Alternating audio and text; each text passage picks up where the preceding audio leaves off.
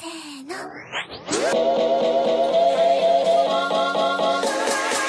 now for my next number, I'd like to return to the classics.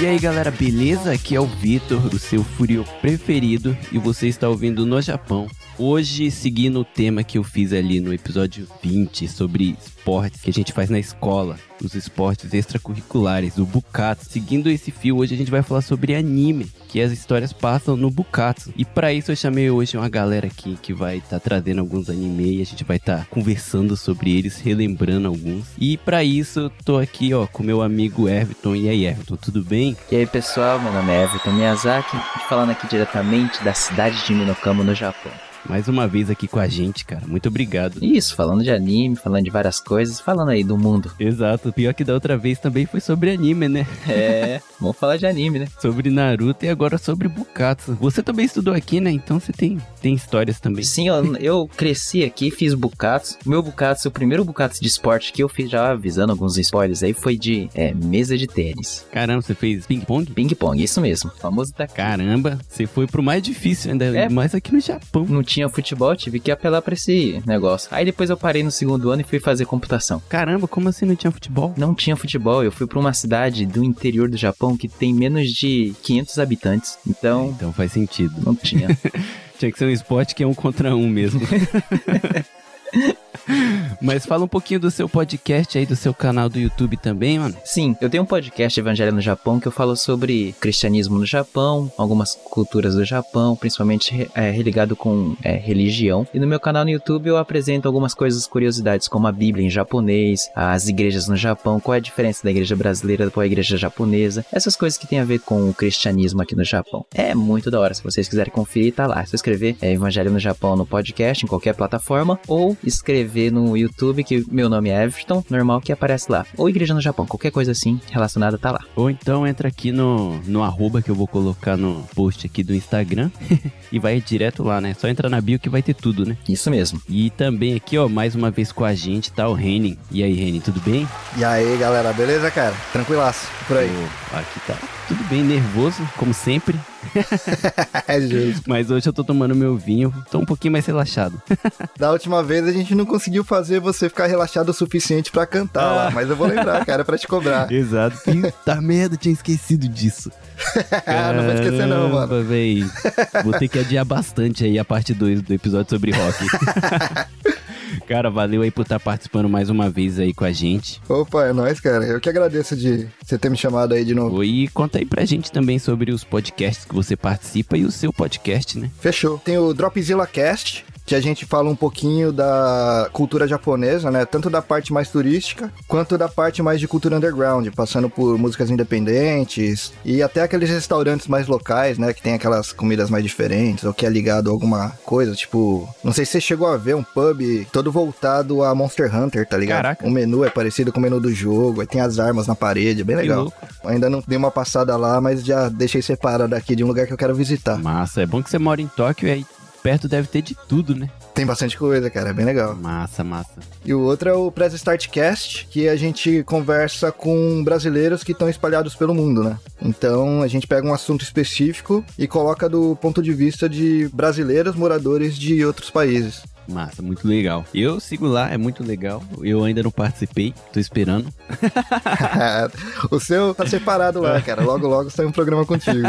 é, vamos ver, vamos fazer isso acontecer. Vamos sim, cara. Vai ser bem legal. E hoje aqui, pela primeira vez, tá o Rafael. E aí, Rafael, tudo bem? E aí, beleza? Aqui é o Rafael. Eu falo aqui diretamente do Brasil, né? Pra mim é um grande prazer participar com vocês. E não sei o que, que vocês pensam, mas pelo menos aqui no Brasil e pelo menos a mim mesmo, eu fico pensando, nossa, como que deveria ser muito legal, muito legal a gente poder participar de clubes escolares, né? Ficava pensando assim, nossa, se eu estivesse no Japão em um clube escolar de futebol, como todo bom brasileiro, né? A gente falaria o quê? Não, vou chegar no Japão, eu vou arrebentar no futebol, nas escolas eu vou ser um dos melhores, né? Então esse é um tema, anime de esporte, clubes escolares de esporte que sempre me chamou a atenção e agradeço pela participação e espero poder agregar bastante aí nesse episódio. É nóis, eu que agradeço aí por você estar tá participando do outro lado do mundo. Sexta-feira à noite, está sextando gravando podcast. Eu adoro, assim, ler sobre esses animes de Bukatsu, né? Só que eu sou um cara que eu não gostava de Bukatsu, não, velho. eu não gostava de participar, não. É mesmo, cara? É, mano, puta, eu não gostava não. Primeiro que eu gostava muito de jogar game na época, né? E outra que no começo eu não tinha amigo, então não faz sentido você fazer um esporte onde você nem tem amigo, sabe?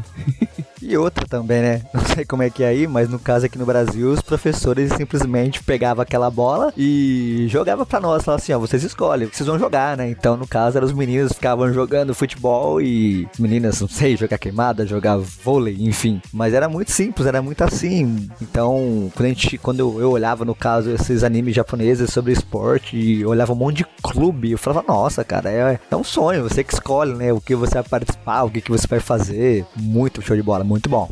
As aulas de educação física, né? Queimada ou vôlei. Imagina só ter um clube de esporte de queimada aí no Brasil. Putz, ia ser muito legal. Ia ser a guerra. Ai, meu Deus. Mas então, beleza. Antes de ir pro programa, hoje eu não vou esquecer. Eu vou pedir aqui para vocês seguir lá o Instagram do programa, que é arroba no Japão Podcast. Sempre que sair um episódio novo, gente, eu tô postando lá. Aí eu escrevo lá direitinho o que, que vai rolar. Eu coloco o arroba do pessoal que vai estar tá participando. Então, se você se interessa pelo trabalho aqui da galera, é só entrar lá no perfil deles, que eu tenho certeza que já vai ter o link pro trabalho deles, que é bem legal. Todo mundo aqui, todo mundo com o seu podcast. O Rafael palestrante lá no Brasil, cara. Dá pro pessoal conhecer o trabalho dele. Mas para quem também se interessa, eu possuo um blog onde eu escrevo sobre entretenimento, animes, esportes. É o www.papoamigos.blogspot.com. É um blog simples, mas tem bastante informação bacana. Se vocês puderem acompanhar também é bem interessante, bem legal. Legal, legal. Vou deixar o arroba de todo mundo no post, então pessoal que se interessar é só entrar. E também tem o e-mail que é no Japão Cartar, no singular mesmo, arroba gmail.com. Manda lá histórias pra gente que você teve com algum japonês ou com algum descendente japonês, tanto no Brasil, no Japão, qualquer outro lugar do mundo, alguma experiência sua com o pessoal daqui do Japão, com algum Nikkei, e manda aí pra gente. Eu tô recebendo alguns bem legais do pessoal do Brasil mesmo, que tava de boa na escola e entrou um Nikkei, um descendente, né? Japonês. Aí ele conta umas histórias bem legais. E é isso. Segue lá no Facebook também a página. É só curtir lá. É No Japão Podcast, tá? É todo lugar que você colocar No Japão Podcast vai aparecer, beleza? então segue a gente, curte lá e fique ligado em tudo, beleza? Então é isso e vamos pro programa? Bora lá. Bora. Então vamos lá.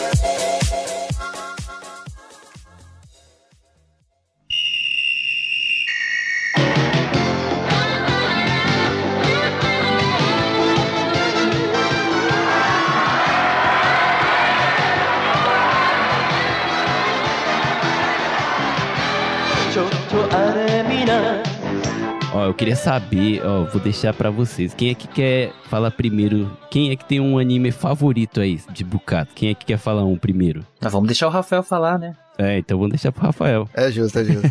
Bom, já que eu vou começar a falar, então eu queria falar de um aqui que com certeza eu acredito que você já deve até imaginar qual seja, né? O Capitão Tsubasa. É o conhecido aqui no Brasil como Super Campeões. Então esse é um anime que, de fato, acho que ele marcou que havia dos brasileiros, né? Uhum. Todo mundo aqui é apaixonado por futebol. Então quando surgiu o Oliver Tsubasa, quando surgiu aqueles personagens, aquela maneira de jogar futebol, né? Era voador, a bola voava, toda- todas as formas, né? Então é um anime que marcou muito, né? Um anime que a gente conversava na escola também a respeito. Uma época que não tinha internet, né? Não tinha internet, não tinha muita informação, a gente não sabia o que, Aham. que ia acontecer no episódio seguinte. Nós conversávamos na escola sobre cada episódio, sobre cada personagem. E então esse é um anime que eu queria começar falando mesmo, né? Do grande Tsubasa. Acredito que seja acredito que ele também tenha sido de muito sucesso aí no Japão, né? Então esse é o primeiro que eu queria falar. Um anime que marcou bastante, assim. Super campeões, o Capitão Tsubasa. Na real, ele é um clássico. Ele é um clássico assim que não é nem só o Brasil que não tinha internet, nem existia internet, né? Quando eram super campeões, na verdade. Cara, mas o, o mais engraçado é que eu gosto de futebol, eu gosto dessas coisas, só que o super campeões, o Tsubasa não me pegou. Eu não. Não fui um cara assim que eu fui ligado assim. Você morava onde nessa época? É, nessa época eu- tava no Brasil. Eu acho que eu não tinha muito tempo pra assistir coisas, porque eu era criança, né? E hoje eu tentei reler, reler não, né? Nunca li. Eu tentei ler o mangá, só que eu não consegui, velho. Eu achei muito parado. Nossa. É que era outro ritmo, né, cara? Se for comparar com os mangás de hoje em dia. É outro ritmo. Mas, cara, é uma coisa que junta futebol e, tipo, tem chute Kamehameha, cara. Não tem como ser, não tem como não ser legal, cara. Pior que eu, mesmo sem assistir, eu também fazia aquela, aquele negócio de fazer o chute de bicicleta, pulando super alto, igual ele fazia. Pode crer. Nossa. Aquele campo que tem, tipo, 100 mil metros, né, cara? Que os caras correm, correm, correm, correm, nunca chega no gol. Sim, o interessante no Tsubasa, que eu acho muito, muito importante, é mostrar, né, o futebol japonês, né? Sim. Aham. Até que hoje ainda talvez seja um pouco assim, mas o Japão nunca foi um, um país muito famoso, muito com, com grandes títulos mundiais no meio do futebol, né? E é interessante a gente perceber o quanto que o Tsubasa foi importante pro país, né? De poder reerguer, né? Ou apresentar o futebol para um público maior, poder inspirar crianças a poder jogar futebol. Gente observar tem um monte de jogador famoso aí do Japão que se tornou jogador de futebol ao assistir o Capitão Tsubasa, né? Se inspirado. Então eu acho muito bacana isso, a força de mostrar é, o poder do futebol japonês, de querer crescer no cenário mundial e poder representar isso, né? Interessante que eles jogam contra o Brasil, joga contra a Alemanha. Então mostra os japoneses contra as grandes forças do, do futebol mundial e batendo de frente a frente. Então é muito legal essa demonstração de desenvolvimento, né? O tanto que o Tsubasa foi importante para desenvolver o futebol no Aham. Japão, né? Sim. Eu não sei se eu vou estar dando uma canelada aqui, mas uma vez eu li que ele é bastante baseado no King Kazu. Que o Kazu é um japonês, uma lenda do futebol. Com certeza. Ele joga até hoje com. Eu acho que ele tem 54 anos. Ele é o cara, jogador 50, mais né? velho a marcar um gol profissionalmente. Exato. E ele foi pro Brasil do nada, sem ter nada pra jogar no Santos. E o, o Tsubasa é quase isso, né? Ele vai, vira profissional, vai pra seleção e depois vai pra onde? Vai pro Brasil, né? E outra, né? O Capitão Tsubasa, ele tem uma história muito interessante. Ele foi patrocinado, cara. Adivinha, sabe por quem? Pela Liga Futebol do Japão. A J-League, né? Isso, não existia a Liga Japonesa na época, quando o Tsubasa foi lançado. A J-Liga, que é a Liga Oficial do Japão, que seria o Brasileirão no Japão,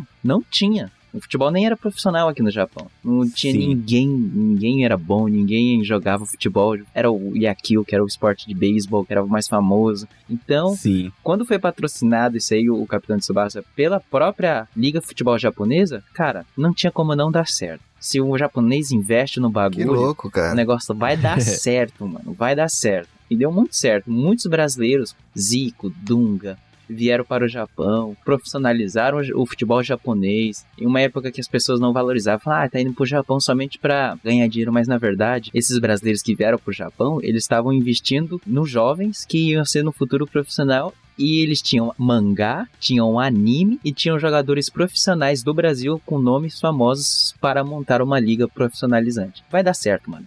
e deu, Os caras investem de verdade mesmo é, aqui, você né, cara? investe, né? Tem que investir, né? E o anime é a melhor forma de investir no jovem, cara. Isso daí a gente sabe bem, né? Quem cresceu aqui, você tá ali, sai um mangá novo, assim, sobre esporte que te interessa e fala: caramba, eu quero fazer esse esporte, né? Isso. Eu quero jogar, mano. Eu quero jogar profissional.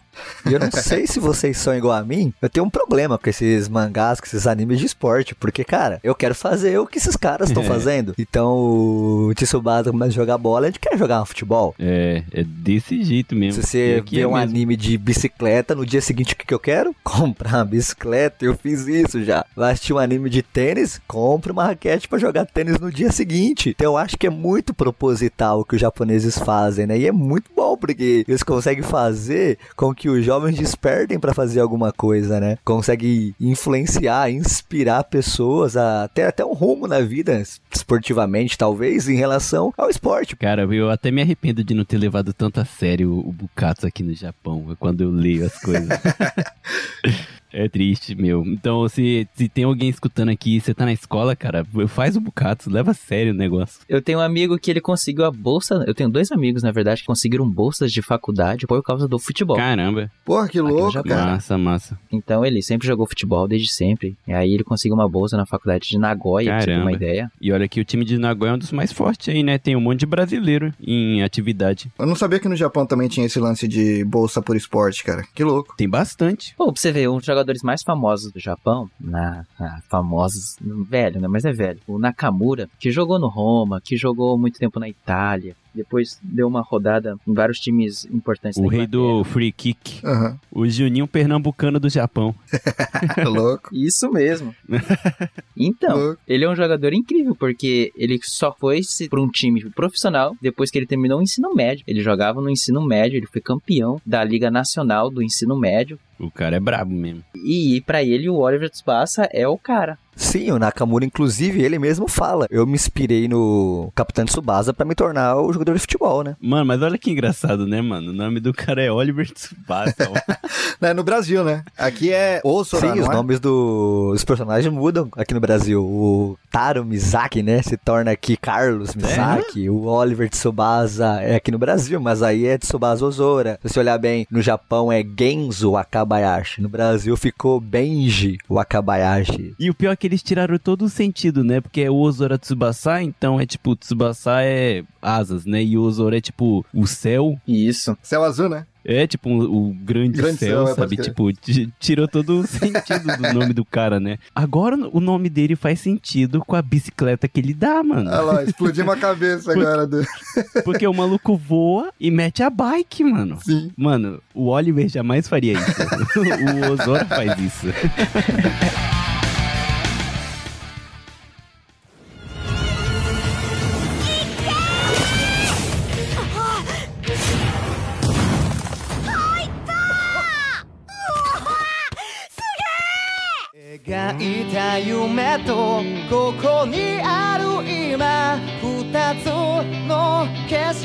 É legal até seguir essa parte assim de sair da escola já no profissional. Tem um outro anime que faz muito sucesso aqui no Japão, tem até a novela, que é Rookies. Sim, Rookies. É um mangá, um anime, na verdade só um mangá, né? Sobre beisebol, né? Muito importante, muito interessante ele, né?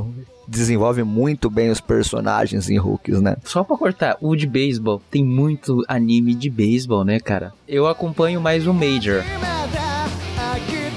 Aham. Ah, mas o Major, tipo, o cara começa desde o do ensino fundamental e vai até a Liga Americana. Caramba. Caraca. É quase eternamente um anime que não termina nunca, que vai mostrar até quando ele é pai. A gente pode falar que o Major, então, é o One Piece dos animes de esporte. Não acaba nunca e vai seguindo a vida inteira do cara. É, o Major ele é muito grande, pra você ter uma ideia. Ele vai desde pequenininho, quando o moleque tem 10 anos de idade, até o moleque se tornar profissional, virar pai e o filho dele E o começar a jogar também. engraçado é que o autor, o Takuya Mitsuda, eu sei o nome dele porque ele é muito bitolado no Major. E ele depois lançou Major Second, não foi? Eu não cheguei a ler, porque eu não gosto de beisebol, não sou um cara chegado no beisebol. Falam que ele ficou bitolado nesse mangá, sabe? Ele é viciante pra todo mundo. Pra mim foi, né? É muito anime, cara. Na verdade, um anime de esporte tipo One Piece seria Ashita no... Não, Ashita no Joe não, Hajime no Ippo, que é de boxe. Mano, já tem mais de 1200 episódios, cara. Não, mas isso aí é incrível também. Eu fiquei me perguntando, isso aí é considerado um, um anime de esporte ou um anime de luta? Então, é que a luta é um esporte, né? É, a luta sim é um esporte. Se tá nas Olimpíadas, é esporte. É, justo. Aí, então, feito, feito, beleza. Então, aí é o limite. Tá nas Olimpíadas, É. né? Desses de beisebol, cara, tem um que é curtinho, que chama One Outs. Esse aí eu achei animal demais, cara. Não sei se vocês conhecem. Não. É bem curto, tem acho que, sei lá, uns 13 episódios, 15 episódios. Caraca, então isso daí dá pra eu assistir. Ó, isso aí também dá pra me assistir. Esse dá. É mais focado em um personagem específico do que no time, tá ligado? Ah, sim. O cara, na verdade, ele é viciado na parte de apostas, tá ligado? Aham, E mostra a inteligência do cara. Sabe o Ice Shield 21? aham. Aí agora o chegou, Hiruma. hein? Agora é, é chegou, louco pra hein? caramba. Hum. O Hiruma. O personagem principal do One Outs, ele lembra o Hiruma, só que ele é mais maléfico ainda. Caraca, mais que o Hiruma. Mais do que o Hiruma. Mano, mas agora que você falou de Ice Shield, a gente vai ter que entrar no Ice Shield agora. Vamos, por favor, por favor. Cara, o Ice Shield é o mangá que eu li quando eu tava na escola, no Chugaku, né, no secundário. E foi o anime que me fez querer entrar num clube de futebol americano, só que no Japão não tem, só tem rugby, não tem futebol americano. Agora tem, cara, agora tem. Não, ó, pra você ter uma ideia, eu morava em Haiti na época e tem a escola do Nanzan, tem até a faculdade também. Lá eles têm futebol americano, que é um dos principais futebol americano da região de, de Haiti. Eu tentei entrar nessa escola no ensino médio só pra jogar futebol Caraca, americano. por causa do iShield? Que louco, Cara, dá um high five aqui, cara, um que virtual. louco. Não, cara, eu, eu tentei entrar, só que é muito caro, muito caro, muito caro pra Nossa. entrar. É uma escola particular, então ela é uma escola Nanzan, é uma escola internacional, é ensino médio, ensino médio internacional. Lá estuda pessoas assim de tudo que é raça, entendeu? Filho de pessoas importantes aqui, principalmente quem trabalha no consulados, trabalha em embaixadas. Caramba. É outro nível, então. A faculdade é muito famosa aqui na região, Ah. Nanzan, Kokusai. Caraca. Se só assistir for o suficiente pra vocês, todo ano acontece a NFL do Japão, vamos dizer assim, que o Japão tem a liga japonesa mesmo, né? E os jogos são gratuitos pra assistir, cara. Caraca, pra você ver como é famoso, né? Isso. Sim, Caraca, mano. Eu fui assistir um desses jogos bem E legal. olha só os japoneses aí de novo, assim como o Tsubasa, eles querendo fazer com que o futebol americano se tornasse também famoso no país. O que eles fazem? Coloca o mangá, coloca o anime desse esporte pra poder inspirar jovens a poder Aham. participar e quem sabe até se tornar alguém famoso também, né? Foi patrocinado Tsubasa, por exemplo, né? Cara, mas o, o iShield, o futebol americano, quando eu lançou assim o, o mangá, que eu acompanhei praticamente tudo, né? O, o desenho, né? Quando começou a passar na TV. Aí depois eu comecei a ler e vi que não adiantava assistir, porque o anime é muito ruim, o desenho é ruim. Sim, concordo, cara. Ah, o iShield pra mim, eu acho que o anime ele queima tanto a produção que não me deu vontade de querer acompanhar. Então, ele é muito mal falado, né, a produção do anime. Então não me deu muita vontade, não acompanhei. Sim, É, concordo, nem li o cara. mangá muito por conta disso. E como vocês estão falando que o mangá é muito bom, muito superior ao anime, pode ser que até produza uma vontade de começar a ler, né? Mas o anime, ele é muito mal falado, ele é muito mal feito. Então ele acaba queimando a obra e impedindo, acho que muita gente de poder acompanhar também, né? Só é legal, a única coisa legal do desenho é a voz do Hiruma, que quem faz é um comediante japonês do London Hurt, que é o Ryo Rondon Hats. Na verdade é Rondon Butsu, né? Aham. Rondon Hats é um programa que eles fazem e o nome do cara é Ryo. E ele faz a voz do Hiruma e ele é um dos meus, tipo, comediante favorito. E a voz dele ficou perfeita, mano, no personagem, velho. なんだか乳くせえなああてめえか高校生になってまでニーニー言ってママのおっぱいしゃぶってんじゃねえよ Essa é a única coisa legal do desenho, Ficou bom, mas o ficou bom. mangá, cara, se quem tá escutando a gente e gosta de ler, só lê, não assiste. Tem, eu acho que tem pra assistir, só que o mangá, igual um monte, acaba no meio, não vai até o final do mangá, né? O mangá tem um. O final é E muito o final é irado. mó legal, né, E o cara? anime acaba num É. um momento, tipo, muito tosco, sabe? O mangá é sensacional, velho. Puta merda. E eu, só pra voltar aqui o que eu tava falando, eu fui atrás de todas as lojas de esporte por uma bola de futebol americano. E no Japão não vende, cara. É não é em qualquer lugar que você acha. Sabe o que, que eu fiz? Na época, o meu irmão estudava no Shogaku, aí ele ia pro Jidokai. Ô Everton, você que vai estar manjando bem agora do português, que hoje tá difícil pra mim o português. Você sabe explicar que é o Jidokai? É tipo, É onde as crianças se reúnem. é depois da escola, assim, né? Sim, Até os pais ir Depois buscar. da escola. Seria, E- Exato. Isso, seria uma creche temporária. Dois segundos, dois minutos, dez minutos, quinze minutos, depende aí. Se seu pai ou sua mãe for brasileiro, vai ser horas, né? Porque ele sempre vai fazer zangueu. Isso.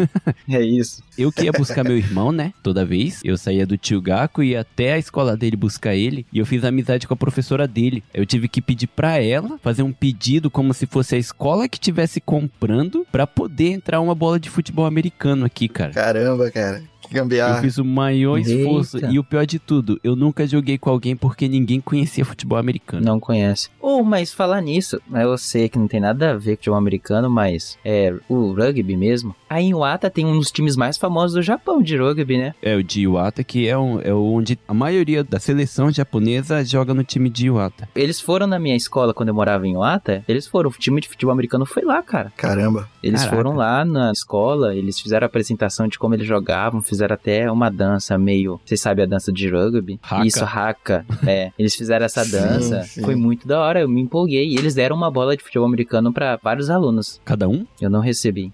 Cara, que Não louco.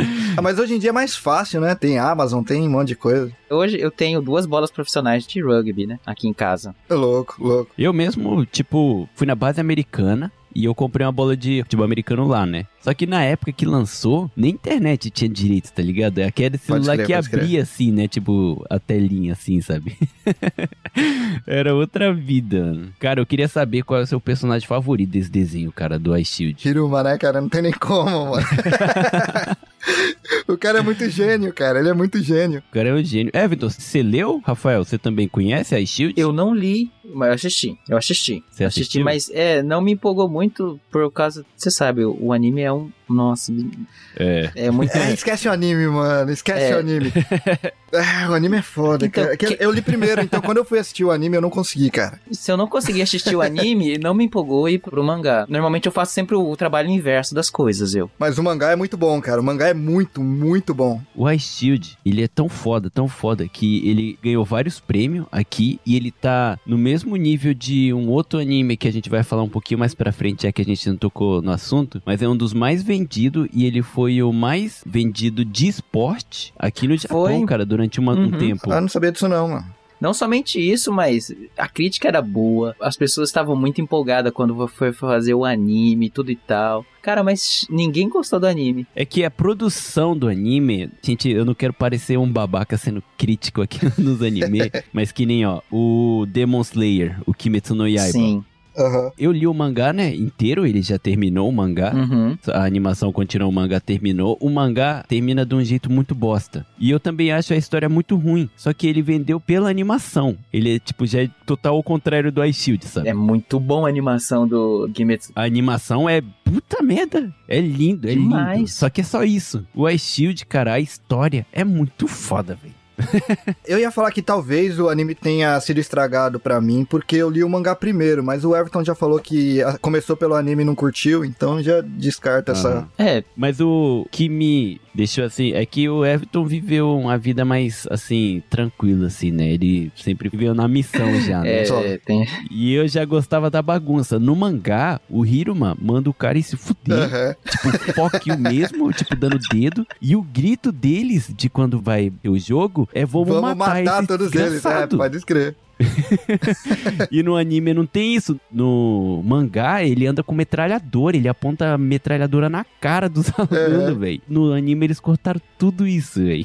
No mangá ele é ruim, cara. No mangá ele é ruim mesmo. E eu acho da hora esse joguinho de palavras que o cara fez, sabe? De Hiruma. O nome dele é Hiruma Yoichi, né? Tipo, Hiruma de demônio e Yoichi de yokai, sabe? Pode de crer. ser um desses monstros Um japoneses. demônio, né? E o nome da escola é Demon, velho. Que escola se chama Demon? Ai, meu Deus. Engraçado que a posição do principal no jogo é de running back, né? Nem é uma das posições mais destacadas, assim, no, no futebol americano, né? Quer dizer, é Aham. importante também, né? Mas Sim. se fosse levar por coisa mais intuitiva, assim, eu acho que o principal provavelmente teria sido o quarterback, né? Mas eles Com colocaram o certeza. running back. Sim. Mas eu acho que o nome é iShield e tal, mas quem faz o iShield crescer é o É, Hiruma. né? Hiruma, é. o Cara, putz, o cara é muito engraçado. Muito engraçado. Ele é muito foda porque ele parece esse cara durão que é mal e tal. Só que ele pensa no time e isso que pega no desenho, sabe? Tipo, ele é um cara assim que tá ali pelo time, ele tem um sonho dele de ir pra final Sim, ali sim. Do, do campeonato pro Christmas Bowl com o time, sabe? É o sonho dele. Sim, pra tá ele o, o time é tudo, né? Tanto é que quando o. acho que isso daí vai ser considerado spoiler, talvez. Ó, já Ah, deixa eu avisar.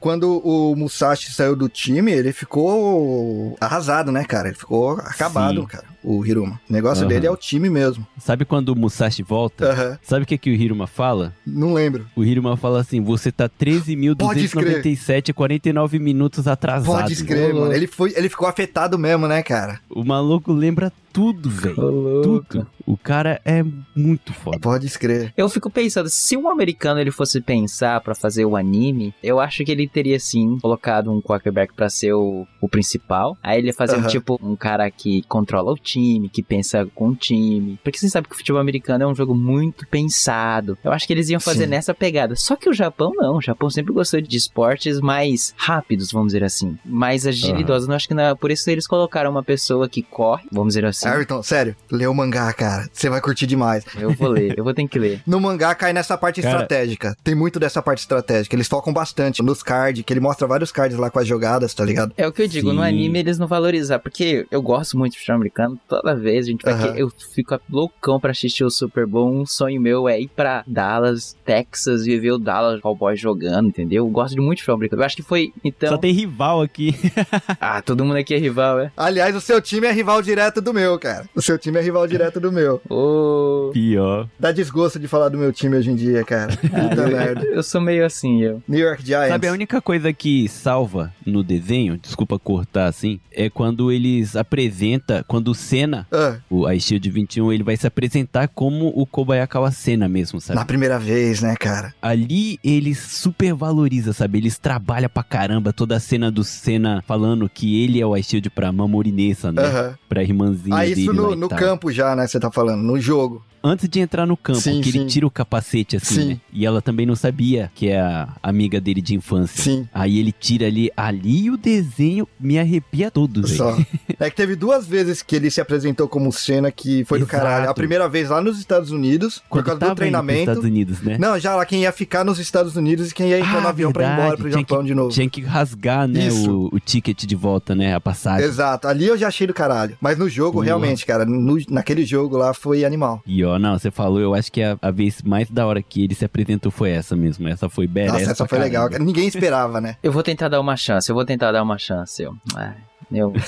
Cara, não, não, na moral, velho, se você lê tudo, não tem como. O porque isso daqui é até legal do pessoal que tá ouvindo a gente ver, que no começo, quando ele entra, tá rolando aquele festival todo lá de pessoal do Bukatsu, já os veteranos querendo recrutar gente nova, né? Aham. E aquilo é muito Japão, cara. Quando você entra no secundário, é daquele jeito, pelo menos onde eu entrei. Tem uma feira, é um bazar praticamente, com um monte de clube e o pessoal tentando recrutar a galera que tá chegando, sabe? Aham. E a galera é nível Hiruma, tipo, ele vai tentar te manipular pra você entrar no clube, tá ligado?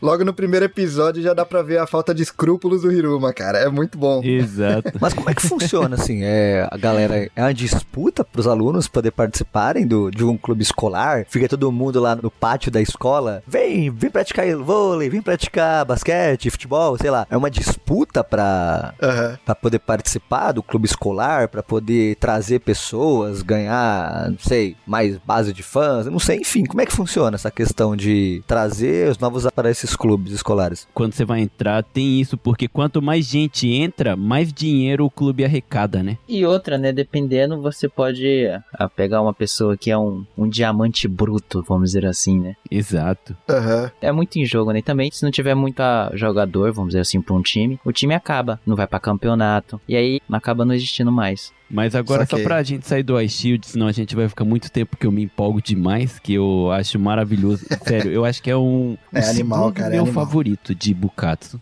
E, tipo, o que eu acho mais legal é que ele sai um pouco do padrão por ser um futebol americano e no Japão não ser tão comum. Aham. E o, o jeito que mostra eles crescendo como um time é muito legal porque tem o side story de todo mundo. Você vai conhecendo todos os, todo mundo, até o, manager, tipo a menina lá que é só participa do time assim, sabe? Tipo pra ajudar ali, que normalmente fica esquecida, mas não, ela tem a parte dela na história, sabe? Tipo, meu, você se envolve demais. Você tipo, você vai no- quando acabar o anime, você vai estar gritando yeah! até a cheerleader, cara. Até a cheerleader tem mano, história pô, ali. Mano, isso, pra terminar mesmo agora. Única coisa que eu senti falta, eu queria muito um beijinho do Senna com a Suzuna, que é cheerleader. Pois é, faltou, né, cara? Faltou, mano, faltou, Faltou. demais. Mas ficou bem claro que eles ficaram juntos, pelo menos. É, o que parece, né? Tipo, e poxa, a Suzuna é a mais bonita, velho, do anime inteiro. Ela é, ela é. Eu- Nossa, cara, é um anime, é um anime, ó, desculpa, é um mangá muito bem amarrado, cara. É, cara, é muito, muito É muito bem feito, amarrado. E outra que o futebol americano é um esporte mega É. complexo, assim, né? É difícil de entender no Assim, início, assim. Pra quem é muito fã de futebol americano, só ignora algumas coisas de regras, porque em mangá acontece direto. Afinal de contas, em Capitão Tsubasa não existe falta, né, praticamente. É verdade, velho. É então só ignora essa parte. Se ignorar essa parte, cara, você vai curtir demais. E quando eu comecei a assistir, eu já curtia futebol americano, tá ligado? Aham. E Ah, mesmo então- assim, cara, você consegue curtir demais o mangá. De esporte é o meu mangá favorito, ponto, assim. E sabe outro motivo de ser muito bom? Hum, O ilustrador é o Murata, velho. é, é, é cara, é bem feito, cara. Cara, o O Murata é é, muito o cara feito. que desenha o One Punch Man. Ah, é esse cara? É, é a mesma pessoa. Caralho, mano. eu não Agora, sabia, agora eu não. fiquei interessado, hein? Agora eu fiquei mais interessado ainda. Já Não, me fez gostar mais ainda, respeito, cara. ganhou. Mano, o Murata, ele é muito foda. E outra, o autor do Ice Shield é o Uri Ichiro. O Uri Ichiro é o escritor do Dr. Stone. Nossa, eu vou, ter, eu, vou ter Pô. que, eu vou ter que assistir. Eu vou ter que ver o mangá, vou ter Ah, que pegar o mangá. respeito, cara. É, é um, é um mangá de respeito, é um mangá de respeito. Mano, é um mangá de respeito porque o autor é foda É, e o ilustrador Os, é os dois mais animes que eu mais gosto. O Dr. Stone, nossa, velho, é muito louco o Dr. Stone. Ah, mas isso aí deixa pra outra coisa. Mano, e o Murata, ele tem os traços muito lindo, cara. Então é melhor ler do que assistir. É um dos únicos mangás, assim, que não compensa Nossa, então- assistir. É, eles estragaram legal. É, não, não estragaram compensa legal. assistir mesmo, não. Cara, você degusta a história pelo desenho, assim. É muito lindo. E o legal é que, como todo mangá, mesmo o cara já tendo começado o mangá com a fama que ele tem, se você pega o primeiro e os últimos, tem uma evolução animal, assim, no traço. Tem, tem, tem. Já começa bonito, mas, cara, lá no final, tá, tá muito bonito, tá muito bem feito. Não, você que leu, Reni, a primeira vez que o Senna faz o Debiru Batogosto, Nossa, cara, quando ele aprende aquele treco, já dá um. Mano. Antes dele aprender, quando ele tá treinando o negócio, já dá um tremelique no joelho, cara. Mano, o, o desenho, É muito você fala, bom. cara... Mano, eu lembro até hoje, porque no mangá tem desenhado como fazer o Debiru Batogosto. É, eles ensinam, né? Pode escrever. Ele ensina e, tipo, eu lembro até hoje, vou ensinar pro pessoal que quer aprender o Debiru Batogosto. você vai correndo, quando você estiver de frente pro seu adversário, você usa o seu pé que você... Por exemplo, eu sou destro, né? Quando eu der o passo firme com o destro, eu vou cortar de uma vez pra esquerda, sabe? Tipo, dar um passo virando completamente o corpo pro lado direito mesmo, sabe? Tipo, eu vou torcer o meu corpo pro lado. É que isso daí realmente é uma finta do futebol americano. Sim, que É chamado de cross step. Isso. O cross step ele também é usado no, no basquete, se eu não me Isso, no engano. basquete. O Slam Dunk usa muito isso no anime. O Slam. Dunk tem bastante, verdade. Verdade. A única coisa que tem é, tipo, o seu centro de gravidade que você vai com o centro do corpo, né? Mais ou menos na Sim. região do umbigo. É ali que entrega onde vai o cross step. Porque assim, Aham. a finta você finge que tá indo pra um lado, e aí você faz o cross step pra ir pro outro. Sim. Então, como não- você não consegue mudar o centro de gravidade instantaneamente, se você ficar olhando pra, pra essa parte aí do corpo, você consegue mais ou menos saber se o cara vai fazer o cross step ou não. Mas é Sim. muito rápido, mano. É impossível. É muito difícil de. E outra, se o cara tiver hérnia, esquece. Já era. Ele não faz nem a pau. Já, e joelho vai pro saco também, hein? Pior, o joelho deve ser o pior de tudo, né? E é exatamente isso que mostra no mangá. É, no mangá eles focam bastante isso daí do joelho. Exato, exato. Vamos sair daqui, senão eu vou ficar muito tempo. demorou, demorou. Masaka, Hiruma-san, wasato? Yeah!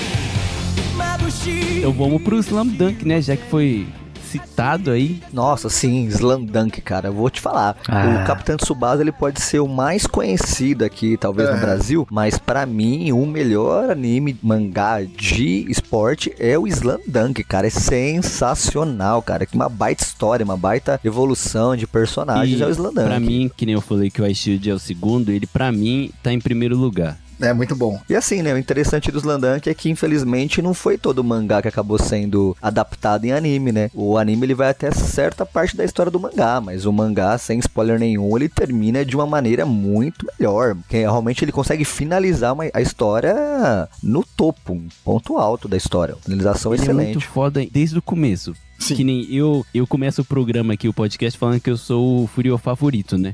O meu Furio favorito é o Sakuragi Hanamichi, velho. O Engraçado é que ele é muito burro, ele cara. tem esse poder porque ele tava ali na época de ouro dos Furiô, tá ligado? Dos marginal. Aham. Aquele estudantezinho que não quer nada com a vida. Eu acho que ele já vende o mangá ali pra você, a história, ali, sabe? Que é um cara que não quer nada com a vida e se apaixona pelo basquete porque ele queria impressionar uma menina, velho. É a história da vida de todo homem. Bem isso mesmo. O engraçado é que ele é tipo aquele grandão bobão, né, cara? Ele entra nas brigas, mas na verdade ele é meio que puxado pelas brigas, né? Sim. Cara, ele é muito burro, cara. Ele é, ele é muito burro, mano. Ele é muito burro. Não, pode crer, o Sakuragi tem essa questão que ele não é o personagem perfeito, é aí que faz a gente gostar mais, né? Porque ele mostra que é possível. Você é um cara que, ele era o furiô, ele era o bagunceiro, ele era o marginal, e ele consegue jogar basquete, ele consegue se se dar bem, né? E isso mostra que é possível pra todo mundo, a gente consegue, mesmo não sendo bom em algo, mas com vontade, com perseverança, a gente consegue mudar. E o Slandank traz muita comédia, traz muitas cenas engraçadas, a rivalidade entre o Sakuragi, que ele cria, na verdade, né, com o Rukawa. Pra mim, o Rukawa é o personagem mais legal, assim, do anime do mangá. Na verdade, o Rukawa é aquele personagem que todo mundo, tipo, queria ser, né? Tipo, todo mundo quer ser o Rukawa. O cara que é o bom, o cara que arrebenta. Mas, na verdade, a maioria das pessoas é igual o Sakuragi, não tem talento. Mas o Sakuragi mostra que também é possível se tornar um jogador, se dar bem, fazer aquilo que você gosta, né? Essa é a grande magia, o grande ponto alto do Slandunk. Primeira página do primeiro capítulo já tá nítido ali. Ele já deixa bem explicado que o Urukau é o fodão. Ele joga pra caralho desde o primeiro. Ele é o garoto prodígio, o gênio. Ele é o Jedi, tá ligado? Do basquete. Pode crer, ele joga pra caramba mesmo ali. Joga pra Que no. Brasil tinha aquelas revistinhas, né? A Herói e tal, que mostrava, né? Slandunk é o sucesso dos, hom- dos meninos, dos homens aí no Japão e Sailor Moon das meninas, né? E, cara, dá uma, uma baita vontade de querer assistir o Slandunk, cara. E não chegava no Brasil, né? Mas. Sim, Sim, saía várias essa revistinhas aí no vontade, né, Brasil de mesmo, falando do de Slandunk. Eu tinha maior vontade de assistir quando era moleque e via essas revistinhas aí. Só que nunca ia pro Brasil, cara. E outra, o Slandank é outro que fez o mesmo papel que o, o Captain no Tsubasa, que ele vendeu o basquete aqui pros japoneses, numa época que ninguém queria saber de basquete, né? Pô, e é popular até hoje, né, o, o basquete no Japão agora, Agora, poxa, depois do Slandunk. Tem Tá aquele muito hoje. Kuroko no Hoje. basquete. Então, prefiro o Kuroko no basquete. eu- Ah, não. Não. Sério, sério. Falo Cara, pra vocês. Kuroko- eu não pra assisti, vocês. cara. Kuroko, eu li 30 capítulos, eu achei uma merda e desisti. Eu falei, eu não vou ler essa merda. É que todo mundo tava na vibe, eu falo aí, ó. Todo mundo tava na vibe do Slam Dunk. E, e é uma história, é que falamos, é a história de todo garoto. É a história de, do cara que quer se apaixonar pela pessoa, quer conquistar a pessoa. Aí a Haruko. Cara, mas a diferença é o carisma. Ninguém tem carisma ali no Kuroko. É, isso é a questão. É uns caras mais sérios. Eu acho que é um anime, um mangá mais sério, vamos dizer assim. Já o Slam Dunk é, é, é a vida de todo furioso do, do Japão querendo se dar bem num esporte e fazendo a, a farra. Eu acho que sair um pouco disso, acho que foi legal pra mim. Eu não acho o Kuroko no basquete ruim. Não acho isso. Na verdade, o que falta é, foi falado, falta carisma pros personagens, talvez. O personagem principal não tem carisma nenhum. Mas aí faz parte também do roteiro, né? De mostrar que, ele, que o Kuroko é um cara frio, ele é um fantasma dentro do jogo, né? Então ele acaba não mostrando esse carisma. Mas não faz do Kuroko ruim. O Kuroko tem cenas de jogo muito boas. O Kuroko termina muito bem também. Um roteiro muito bem realizado. Só que, de longe, o Slandunk, ele é muito melhor. E também o Slandunk ele produziu outras séries de basquete também, né? Tem uma atualmente, não sei se vocês conhecem, que é o Ahiro no Sora, que tem um mangá dele que ainda não terminou, mas está sendo realizado o anime, está sendo produzido e terminou agora há pouco, mas é um anime sensacional, pelo menos eu gosto pra caramba do Ahiro no Sora, que mostra um time de basquete que é um bando de furiô, arruaceiro, Aham. que de repente um- o Sora, que é o personagem principal, ele é um personagem baixinho, fora do padrão pra basquete, mas ele consegue Aham. levar os Furiosos a, a formar um time. É um roteiro bem mais profundo assim também, né? Não sei se vocês conhecem, mas é um gosto bastante. Eu acho que é, um, é o grande anime de esporte assim hoje. Eu, eu gosto, o Ahiro no Sora. E o Ahiro no Sora ele mostra também essa questão de ser real, né? Como que um time cheio de Furiô vai ganhar? Os caras aprendem a jogar basquete agora há pouco, ou estão frustrados e começam a jogar depois de tanto tempo. Então, assim, o bacana do Ahiro no Sora é que ele é bem realista. Então, não é vitória, vitória, vitória, vitória. Não, é derrota, derrota, derrota. Entendeu? Aí, Essa parte eu acho bem bacana também. O que faz ser até melhor melhor do que o, para mim, do que o Kuroko, porque o Kuroko também é já ao contrário, né? Vitória, vitória, vitória, entendeu? Então eu acho essa parte o Ahiro no Sora atualmente como anime de basquete foi melhor para mim do que o Kuroko no basquete. Eu ia até comparar com o Rookies, que é de beisebol, que é um time inteiro de marginal, só que eles ganham, né? Uhum. Então não, não dá pra comparar, mas Saquei. Mas, cara, o Slam Dunk, o que eu acho dele sensacional é porque o Sakuragi, ele é o principal. Ele com certeza é ali o, o principal. Só que o time inteiro é feito com pessoas cheio de carisma. Tem o Mitsui, o Michi, tem o Ryota, tem o Akagi. Mano, o Meganekun lá, que eu sempre esqueço o nome dele. Só tem pessoas assim que, tipo, você quer ser amigo dele, sabe? O autor, que é um cara fodaça, o Inoue. Acho que é Inoue, o que que era? Ta- Take alguma coisa, Takehiko, eu acho. Ele dá cena pra cada um deles, sabe? Você tem a história do Sakuragi, você tem a história do Mitsui, que é uma das que é mais tocante lá, que ele virou Furiô e tal, e depois ele volta a jogar basquete, que tá no Uhum. top 3 dos japoneses da cena mais marcante de todos os animes da história, Não, é. pra, pra É. você ver. Caramba. Não. É muito show. A frase dele falando assim, eu quero jogar basquete, tá entre, é, tipo, uma das frases mais famosas do Japão, cara. De todos os animes. isso. Louco, louco, Puta louco. merda, é muito foda. E ele tem os dentes, tá ligado? Porque ele levou uma. Aí tem o Ryota, que é outro Sakuragi que tá jogando basquete lá, joga pra caramba e tal, só que ele também é apaixonado lá pela Maneja, né? Não lembro do nome dos O caras. Ryota é o baixinho, Mas- Ah, o o mais baixinho, tá, baixinho, beleza. o mais estiloso de. Beleza. O Jota é o armador do time. O- O, baixinho Isso, armador. armador, é. Exatamente. Mano, ele é muito foda, muito foda. E eu acho que o Quero uma- que vende é isso, sabe? É a parte humana, não só o, ba- o jogo, que é muito, muito pegado e sensacional, que você fica ali torcendo pelo Sakuragi. O Sakuragi tem um carisma tão grande, você torce por ele todos os jogos, ele só faz merda em todos os jogos, você fica ali, Só sabe? faz merda, só faz merda. Apesar dele ser o principal do mangá, ele de longe não é, nem de longe assim, é o principal do time, né? É, É. de longe mesmo. É né? o Porque último lá, é o principal último ali lá, é, é. o Mitsui, o Akagi, principalmente o Akagi, né? Que é o líder ali. Aham. O Urukau é aquele cara que você acha que é cuzão, mas na verdade ele é uma gente boa, sabe? É que ele é mais centrado, né? É, O exato. Rukawa, na verdade, é que ele sabe o que ele quer, né, meu? Então ele vive pro basquete, ele vive pra, pra ser campeão, pra ser bom, né? Então, acho que isso que chama mais atenção no Rukawa. E a gente tem aquela cena fantástica, quase no final do anime, que é quando eles estão jogando lá no. Cara, eu não lembro qual é o último time que eles jogaram, velho. Não sei se era Kaiô, mas que o Urukawa vai fazer o ponto e ele vê que tá sendo bloqueado ali, aí ele passa pro Sakuragi, o Sakuragi faz o ponto. É um mega spoiler aqui, mas tem que ver essa cena que é maravilhosa. E os dois que se odeiam faz um, um high five, tá ligado? Só. mega empolgado. Mano, eu chorei naquela. Lindo, eu chorei, velho. Falei, mano, é lindo demais. Então, pra falar do mangá no Brasil, cara, que tradução bem feita, hein, cara? Eu Que eles meio que adaptaram as piadas também, ficou engraçado demais, cara. Eles fizeram uma tradução muito bem feita no, no mangá no Brasil, cara. Que massa. Muito bem feita. Eu não cheguei a ler em português. Ficou engraçado, cara. Ficou engraçado pra caramba. Vale a pena dar uma checada aí. E outra pro, Quem nunca leu? pro pessoal que gosta de mangá, o autor, né, o Inoue, ele é o mesmo autor do Vagabond. Sim. Tá em hiato agora, né? Na verdade, esse vagabundo. É, o autor de Slandunk agora, ele tá com um mangá famoso, né, que chama Rio. É um mangá Sim. de basquete, só que É agora real, em cadeira é. de rodas. Eu acho que ele parou já. Ele lançou e eu acho que já acabou, na real. É, é maravilhoso. Porque ele, além de desenhar muito, ele. Cara, ele deveria ser diretor de cinema, velho. Eu tenho certeza que ele faria uns filmes muito foda. Porque ele sabe contar uma história muito bem contada. Ah, não sei se vocês sabem, mas tem um documentário bem bacana do YouTube do autor do Slandunk que começa a mostrar como é que é o processo criativo dele, né? No caso ali, o documentário, ele acompanha mais a parte do vagabonde, né? Só que é muito interessante, você vê tipo a forma que ele se concentra, a forma que ele desenvolve os personagens, o, o processo criativo dele. Então, pra quem quiser conhecer um pouco mais do autor do Slandunk, eu recomendo esse Caraca, eu documentário do sabia, Vou YouTube. assistir depois. Tá Que procurar lá. Eu li Vagabond inteiro e eu comprei todos os mangá também. Eu não parei pra ler ainda. Porra, mano. Cara, eu tenho muita vontade de ler. Que é baseado no Musashi, né? No Musashi, exato. Miyamoto Musashi. Eu curto muito a história desse cara. Eu comprei o- aquele livro lá do Age. Age alguma coisa, como é que é? Esqueci o nome do autor. Age alguma coisa. É o livro mais famoso do Musashi que tem.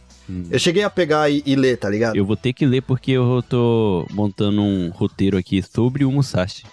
Pô, Pô, que sim. É que você mora muito longe, cara. Que eu trouxe os livros pra cá, senão eu te emprestava. Na- Ah, eu ainda vou pra Tóquio e a gente se tromba aí, mano.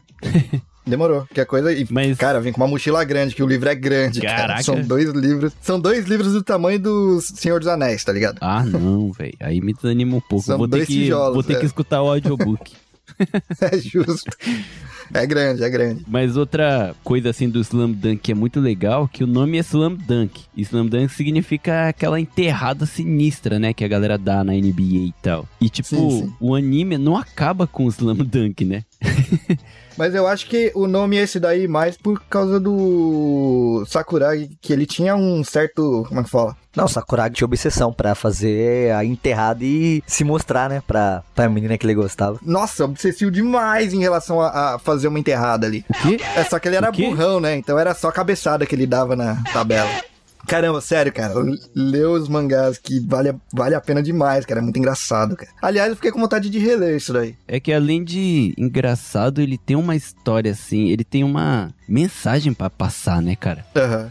Você se emociona em várias. Essa mensagem do Slandunk é o mais importante, é o que faz o, o anime o mangá ser muito bom. É a questão de você pode, não importa se você é um marginal, não É. importa se você tá frustrado, não importa se você sabe jogar basquete ou não sabe. Meu, você pode, insiste, persevera. Essa é a mensagem do Slandunk. Cara, de um furioso, um marginal, ele vira realmente um sportman. Que Sim. nem ele diz que é. Mano, quantas vezes eu não pintei o cabelo de vermelho quando eu tava na escola por causa dele? Sério. Raspei a cabeça, pintei de vermelho, fiquei horrível. Só uma curiosidade, o legal do Slam Dunk é que aqui, normalmente os mangá, o livro mesmo, né? É tamanho padrão, né? O Slam Dunk, ele é quase o dobro do tamanho. Ah, é verdade. Eu fui, olha, eu fui pra Tóquio semana passada e aí eu fui onde vende mangá e tal. Eu fui comprar numa livraria onde vende usados. Você consegue comprar vários mangás junto um com o outro. E aí tava lá um monte de mangá antigos. E aí eu fui ver o Slam Dunk. É mais do que o dobro, hein? Pra você ter uma ideia. É muito Sim. grande, é enorme. E outra, o preço dele, se você vai na livraria em Tóquio, eu vou numa livraria lá em Ikebukuro, um bairro onde eu morava na época, lá é, o livro tá por, eu acho que são, se eu não me engano, são oito livros por menos de 800. É barato, É barato. é acessível e você consegue ter mais de oito capítulos ou mais do que isso. O mangá do Slam Dunk, ele é mais caro do que o comum. Até mesmo no usado, né? Mas é caro se você vai pegar a, a série principal, né? Que aí você, Sim. você pegar os primeiros, é, os primeiros, vamos dizer, os primeiros capítulos é muito caro. Os primeiros capítulos são os mais caros. Sempre, né? É, porque aí começa a história onde tem os, os principais episódios, as principais cenas, é muito caro. Você vai pagar 2.500 nos usados, se você conseguir achar ainda, hein? Caramba, cara. Sim. Eles não relançam, não? Norm- Hum, hum, Difícil, hein? Normalmente eu não. Ah, não sei, né? Tem famoso agora o Kindle, né? Agora tá tudo Aham. pelo computador, né? Então vai que. Mas assim, tira uma dúvida pra mim. Hoje o Slandunk é- ainda é famoso no Japão, assim como era no passado? Porque a gente- a gente ouviu falar no passado que era um estouro de vendas, de sucesso. Mas hoje, assim, vai, 2020, o Slandunk ainda é sucesso aí? Um tempo atrás eu fui nos games, que tem, né, esse Yuho Kyacha, né, que você coloca a moedinha e tenta pegar. Tinha o uniforme do Shouhoku lá. que louco. E eu tentei pegar, não consegui, mas pra você ver, se sai ali no game até hoje, é É porque porque é popular mesmo. é popular, mano. O Inoue, ele ganhou um prêmio, tipo, super fodão aqui no Japão, por causa disso, sabe? Por ele trazer a popularidade pro basquete até hoje. Saquei. Até hoje tem gente que joga basquete por causa que conheceu o Slam Dunk. O prêmio que você tá falando é o prêmio do Osamu Tezuka? Mano, eu não sei. Eu sei que ele ganhou um da Associação de Basquete do Japão. Como agradecimento por ele ter popularizado, senão o basquete não seria o que é hoje. O pessoal consegue falar assim com certeza que o basquete do Japão só existe hoje por causa do Slam Dunk, velho. Olha o Hum. nível. Caramba, louco, cara. É muito. E tem o fator Netflix também, né, cara? Isso. No Netflix Japão, o Slandunk tá completo lá, né? Cara, mas é muito foda. Pode falar, Gomen. eu ainda acho que, dentro do Slam Dunk, eu acho que depois dele, eu acho que pra mim, na minha opinião, o melhor é, é o Prince of Tennis. É o, o tênis no Udsama, né? Será que ele muda de opinião depois de ler o Ice Shield, cara? Eu acho que ele muda. Eu acho que eu mudo, hein? Eu, na época eu também tava, tava muito com Crosso Zero. Eu acho que a gente vai ter que gravar um episódio só de mangás de Furioso, Não, sabe? mas eu vou mesmo, então, se vocês têm gosto por isso, eu já tô planejando já o, o próximo ep- episódio sobre Furiô pro pessoal entender o porquê que eu sou O que é o Furioso, né? Preferido da galera. eu sou o Ah. Furiô preferido da podosfera japonesa. Justo, acho justo. Não, só por quê? Porque eu vejo que o, o Slam Dunk é tipo, é da hora, é bom, mas o Prince of Tennis, o Tennis no Odi-sama, ele tem uma pegada tão diferente dos outros animes, na minha opinião, porque vê um cara, um moleque que é novo, é o mais novo de Sim. todos, é o mais fera de todos, ele é campeão de tudo que é lugar do mundo, e ele vai pra uma escola, bom, uma escola que é famosa pelo tênis, mas ele tenta superar, você vê, eu acho que de personagem, a construção de cada personagem ela é muito mais particular do que o Slam Dunk. Apesar Cara- que o Slam Dunk ele cria os personagens perfeito, tipo, cada personagem você contém a história dele, tem o background dele, como que ele viveu, como que ele cresceu, como ele chegou ali. Mas o tênis no Odi-sama, o Prince of Tennis, ele é muito mais detalhado por cada episódio, até os próprios inimigos, entendeu? A construção de episódio, na minha opinião, é bem mais construída no Prince of Tennis. Ah, eu gosto bastante do Prince of Tennis também. Na verdade, o Prince of Tennis me levou a comprar uma raquete de tênis pra jogar. Eu lembro quando eu comecei a acompanhar o Prince of Tennis. E aí eu falei, no dia seguinte eu preciso comprar uma raquete. E aí eu comecei a jogar, jogo tênis até hoje, de vez em quando, muito por influência do Prince of Tennis. Mas assim, é um anime bom, bom. Só que é aquele negócio que às vezes me pega um pouquinho, falta conflito. É muita vitória, eles só ganham, sempre dá certo, as coisas sempre dão certo pro Ryoma. Então, assim, é o que mais deixa assim, meio que, poxa. Cadê o conflito? Cadê o drama? Mas o Prince of Tennis não deixa de ser um, um sucesso pra mim. Eu sempre gostei muito também, né? O que eu acho do Prince of Tennis é que tem muito personagem, né? Então, Sim. Ele tem que dividir o tempo dele ali com cada um. Já o, o Slam Dunk é do começo até o fim contando a história de todos, sabe? Em equipe mesmo. ó. Do começo até o fim você, tipo, convive com eles ali, sabe? Você É um jogo coletivo, né? é o coletivo ali do time Isso. mesmo, sabe? Isso que eu acho muito legal, porque o Prince of Tennis, querendo ou não, no final da história é sobre o Etizendioma. Ah, sim, o Prince of Tennis tem muitos personagens, mas eu não acho que tem muitos personagens profundos. Os Landank, por exemplo, você vê a profundidade em cada personagem. Já no Prince of Tennis, eu acho que não. Tem muito personagem sim, uma variedade muito grande. O cara é bem criativo. Aham. Mas ele não dá um detalhe pra cada um deles também, né? Acho que mais os capitães de time e mais um do próprio time. Etizendioma. O que eu não gosto dele é que ele é um cara que joga tênis bem porque ele morou nos Estados Unidos. Ele tem um pai que é bom também, a família. Não, sim, isso aqui. é- o que eu não gosto é, sabe, tipo, de querer muito dar um mérito pra fora, sabe? Tipo, Ah, mas vamos que pensa bem. Quem é a melhor jogadora do tênis no Japão atual? ah, não, agora a gente tem aí a Naomi, né? Então, e ela joga onde? não, mas é que ela é americana, né? Ela tem descendência, só que ela nunca morou aqui, né? Ela é americana que decidiu jogar pelo Japão. Ela é, uma- uma- ela é, Queen of Tennis, né? Isso. o tênis no Japão, ele é muito assim. É que tem aquele também o jogador, qual é o nome dele? O famosão, que joga também, que participa do, do Mundial. Eu sei, ele acho que ele tá no top 10 do- dos melhores do, do mundo Isso, atualmente, o japonês, não né? lembro o nome dele agora. Nossa, não fugiu da minha memória. Então, mas em mangá, em anime, essas coisas assim, eles realmente tentam puxar um pouco mais pro regionalismo, assim. Se for ver, o melhor jogador do mundo de futebol no Capitão Tsubasa é um japonês, né? Sim. Praticamente. Pô, ele ganhou contra o Brasil no ápice. no mangá, né? Acho que no anime não chegou a sair.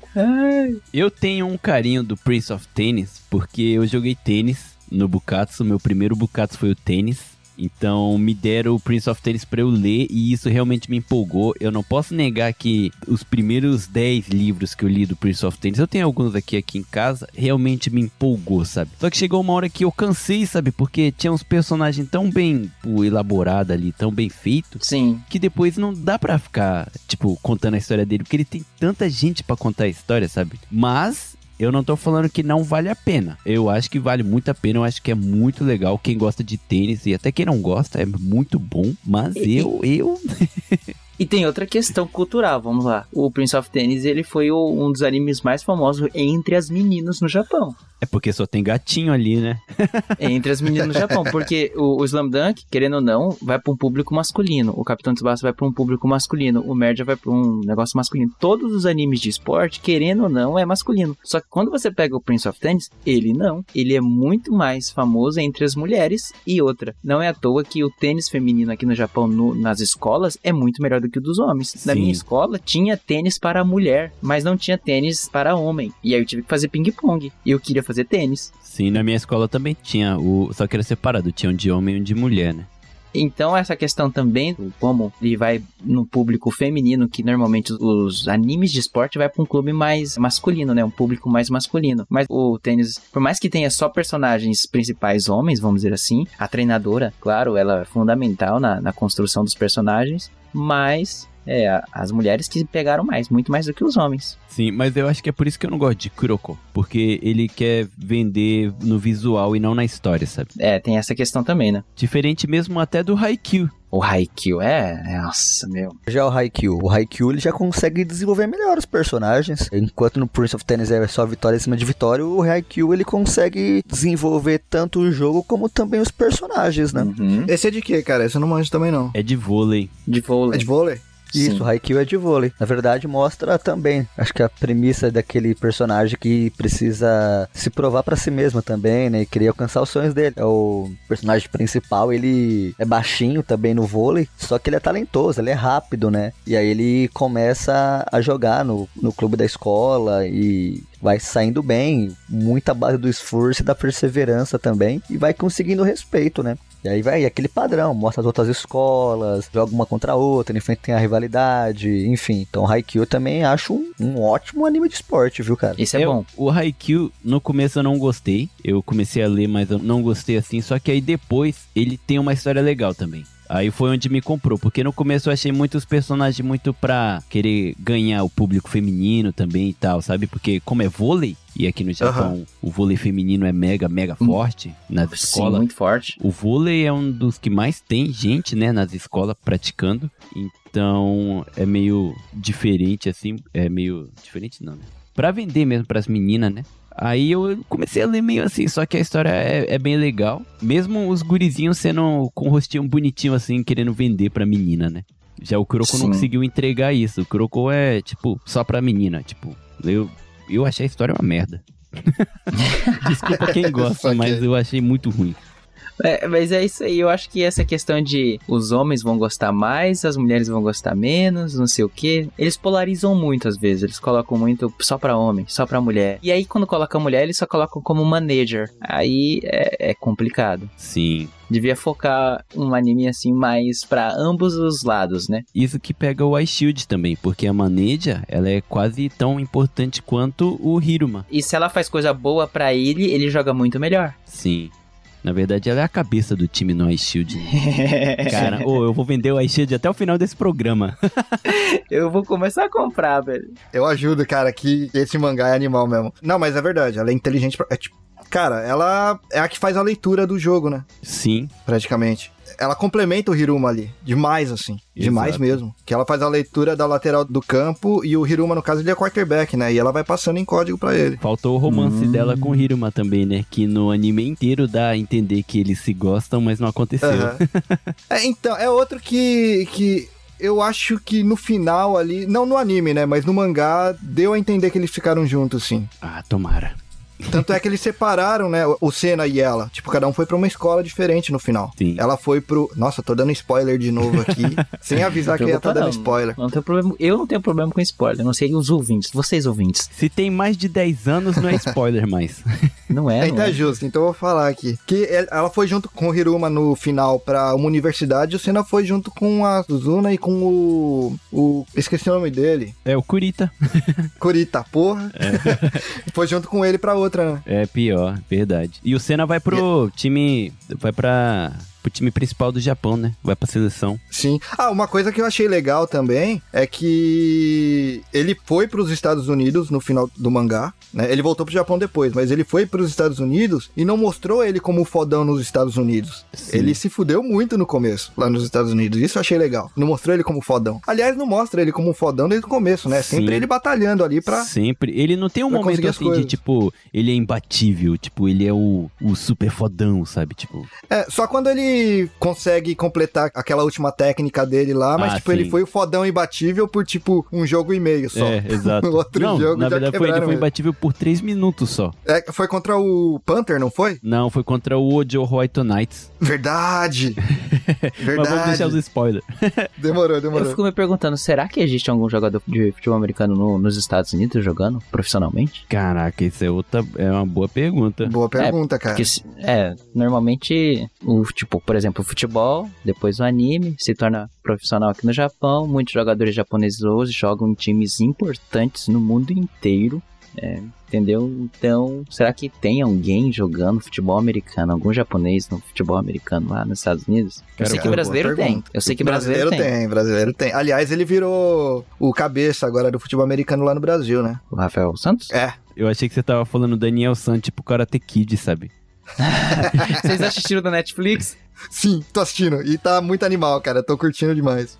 Eu não, não assinei na época do YouTube, mas eu tô vendo agora. Não no tem nenhum jogador japonês na NFL. Eu achei uma Hum. matéria aqui falando sobre um cara que tá sonhando em ir pra NFL um dia.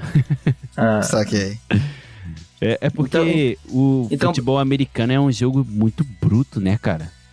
É, e, putz, fisicamente falando, o, o americano e o japonês fica meio desproporcional também, né, cara? É mais difícil. E você acho. pode ver que, tipo, o, a NFL agora tá tendo um problemão ali por causa do Black Lives Matter, porque a maioria dos jogadores são negros, né? sim. Aham. E só os lançadores, né? Falando em português, o pessoal entendeu. O cara que lança a bola, a maioria da, Aham. tipo Tom Brady, que é super famosão. Ele é Uhum, branco. sim. é o papel dos brancos. Tipo, um papel que não precisa usar tanto a força ou correr tanto. Claro que tem um ou outro. Só que a NFL, cara, a maioria é negro, velho. E. É.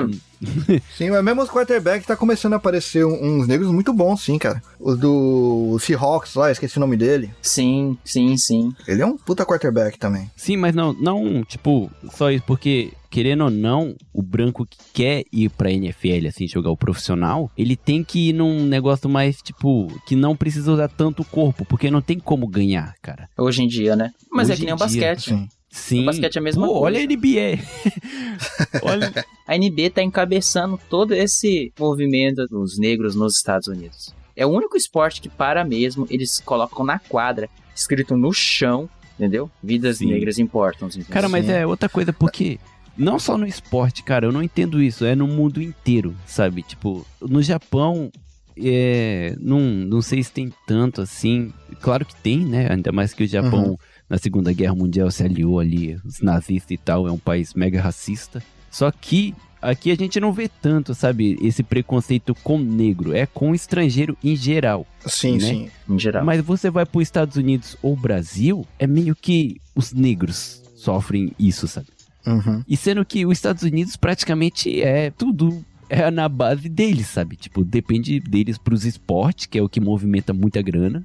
Os trabalhadores, as pessoas, sabe? Tipo, é muita loucura. A gente não pode entrar nesse assunto aqui hoje, assim, porque Não senão a pode. gente vai muito longe. É, a gente vai longe, Mas a gente é vai longe que, mesmo. mas falando em esporte em geral, cara, a maioria das lendas, basquete, beisebol, futebol, olha aí, Pelé, Sim, no Brasil. negros. Pô, é, cara, não tem, vai lá no livro de do pessoal que é a lenda no esporte. A maioria, não vou falar Bolt. todos, mas tipo 70%, 80 são negros, cara.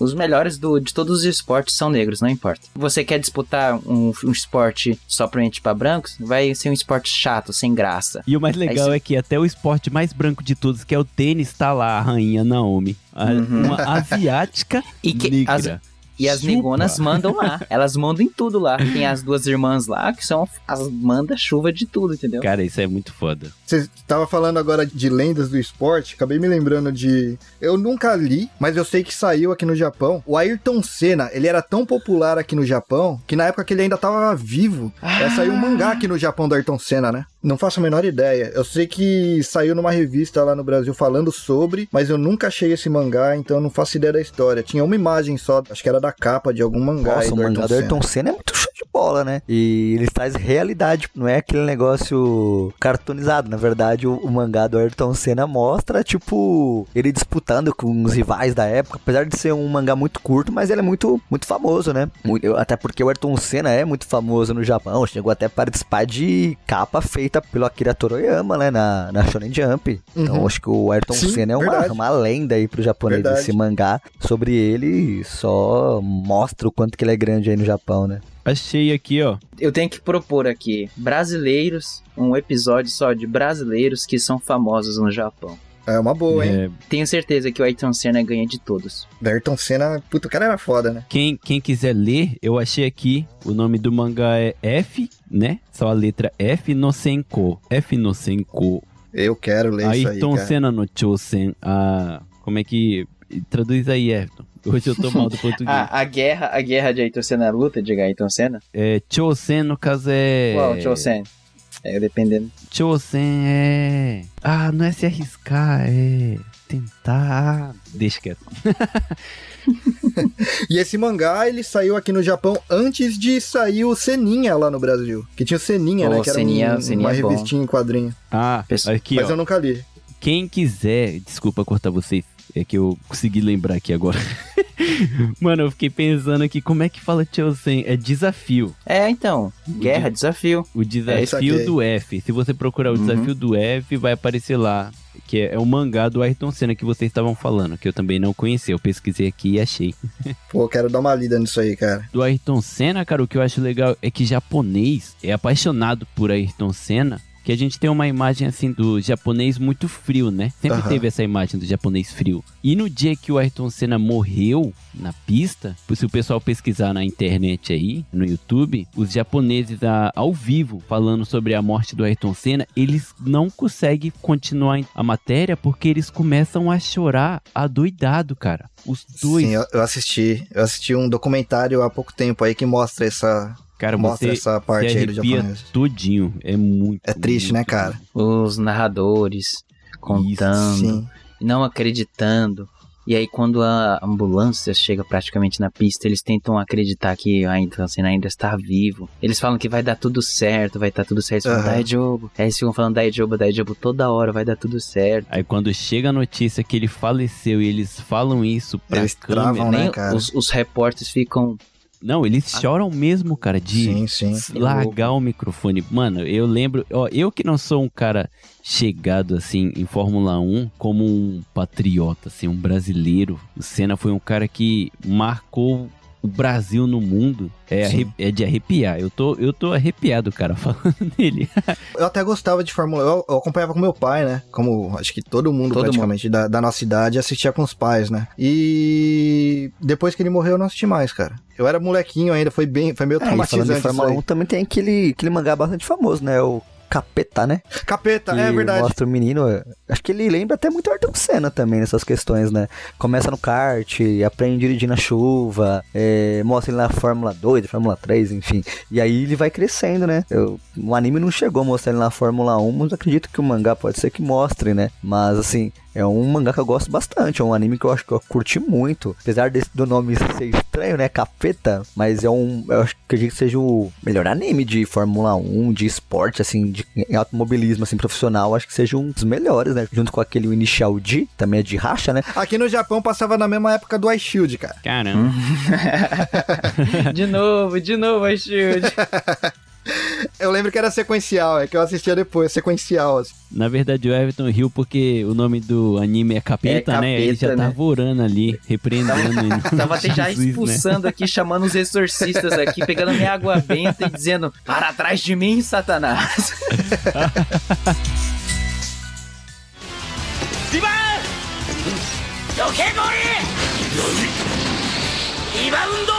余ゴール下は俺がせえかっちょ悪い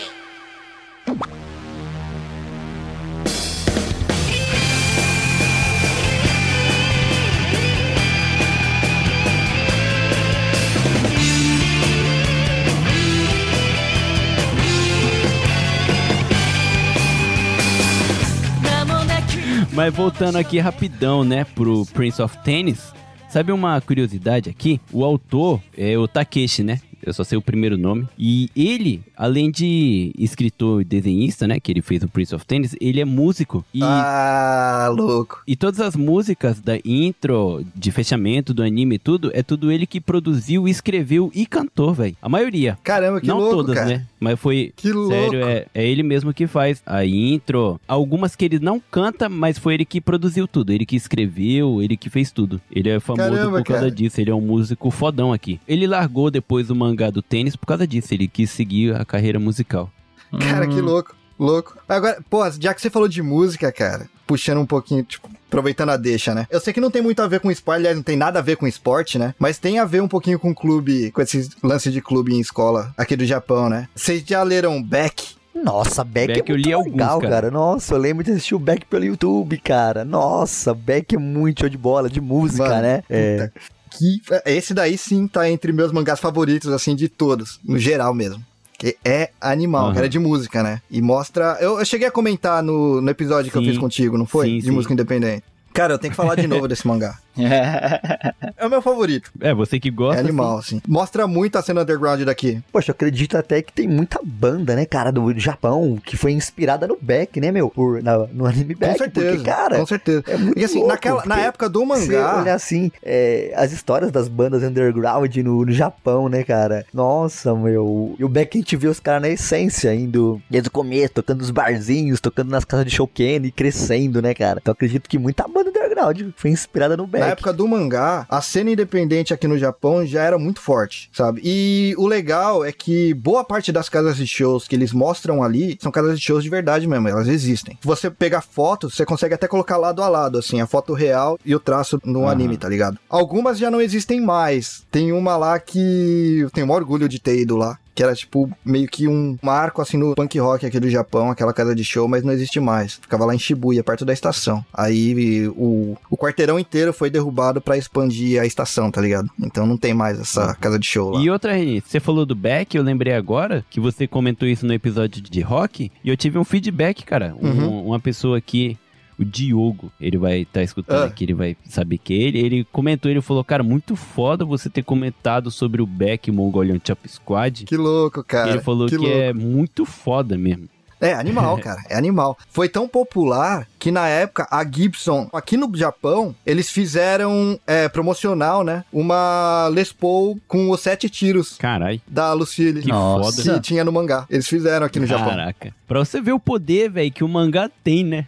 Sim, da hora que em Beck ele mostra um monte de, de personagem real mesmo, né, cara? E Aparece o Kurt Cobain, tipo assim, lembrando, né? Parece um monte de personagem da música, cara. É muito legal isso. É, igual foi falado nas camisetas também. Então ele é muito sutil, muita coisa, muita, muita referência ao- mundo da música. Eu lembro que até uma cena lá que toca blues e falar dos grandes nomes desse cenário de blues, né? Muito legal. E, cara, eu vou te falar, esse é mais um exemplo daquele negócio, você assiste, lê e quer ter também, né? Quando eu li o Beck, eu falei, meu, eu quero ter uma guitarra, preciso comprar uma guitarra pra mim poder tocar, sim, né? Sim, É sim. mais um exemplo de anime mangá que inspira a gente a E querer tem coisa muito igual, sutil, cara. Às vezes você vê os personagens, no mangá pelo menos, você vê uma camiseta ou outra que são de bandas de verdade. Tem uma parte que é muito, tipo, é um quadrinho passando só, bem sutil mesmo. O cara falando, ah, só voltei aqui pra devolver o CD que o cara tinha me emprestado. E se você olhar o CD com atenção, é o Duke do Green Day, tá ligado? Carai, que louco. Na estante, assim, você vê do Ryusuke, você vê Red Hot Chili Peppers, tipo, detalhezinhos, sabe? Que Sim. são muito legais que eles colocam ali. Lucille, aliás, é a guitarra do B.B. King. Carai. Só que não é uma Les Paul, Hum, só que sim, não é uma é Les verdade. Paul, né? E, a quem não história é conhece similar. BB King, né, mano? Exato, quem não conhece BB King. Foda. Exatamente. Só falta ele ir pra New Orleans e ir lá passear. Cara, no mangá eles foram pros Estados Unidos. Isso, ele veio. Eles foram, cara, eles visitaram o túmulo do. do. Ai, caralho, não acredito que deu branco no nome do guitarrista mais famoso do mundo. Tá bebendo aí também, mano? Tô com problema de memória. Eric, não, não, não, não. Já morreu já. Ele tocou no. Meu Ah, Deus, no- como é que eu na- esqueço o nome No dele? super evento hippie lá, o. Jimi Jimi Hendrix. Hendrix? Isso. Porra. Eles foram, caramba, cara, vou dar um. Vou bater a cabeça na parede.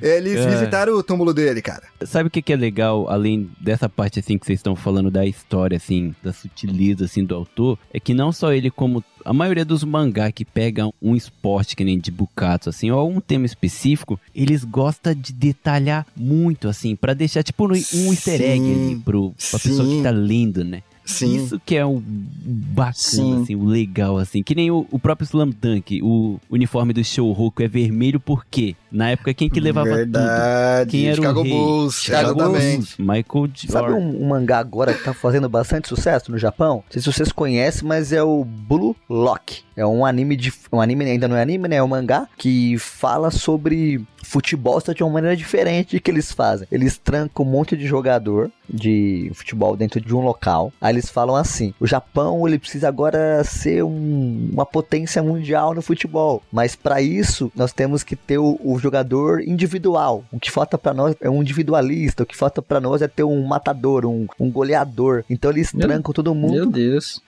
Numa fortaleza e começa a ter disputas, torneios. Esse mangá ele é muito famoso, cara. É um mangá que acho que de futebol que mais faz sucesso no Japão hoje é o Blue Lock. Então em breve vai ter anime já. Então, bom a gente ficar de olho nele que logo logo aparece por aí como um grande Mas também tem o sucesso aí. Super 11, né? O Inazuma Eleven. né? É pior. Esse anime é muito legal. O Rafael falou de uma fortaleza pra ele disputar. Eu só lembrei do Naruto no exame Chunin, sabe? Tipo, todo mundo se matando. Tipo, se tomar um drible no meio das pernas, morre e ele é executado, sabe? Você não precisa aqui na seleção japonesa. Eu já imaginei Lost, tá ligado? Eu imaginei Caraca, tipo a ilha do Não, Lost. aqui não é igual o Naruto que o pessoal até morre não, mas na verdade aqui é, é desclassificação. A cada etapa, assim, os jogadores são desclassificados, o que eles ganham ou perdem com isso é que eles nunca mais vão poder ser jogador profissional. Então o cara tá na Fortaleza, então ele é desclassificado, ele não vai fazer parte nunca mais do Japão em nível de futebol. Meu Deus do céu. Que doideira. A minha carreira de futebol terminou aos 16 anos já. Vou ajudar o Vitor agora em, em pregar sobre o, o iShield, ó. O Monta, cara.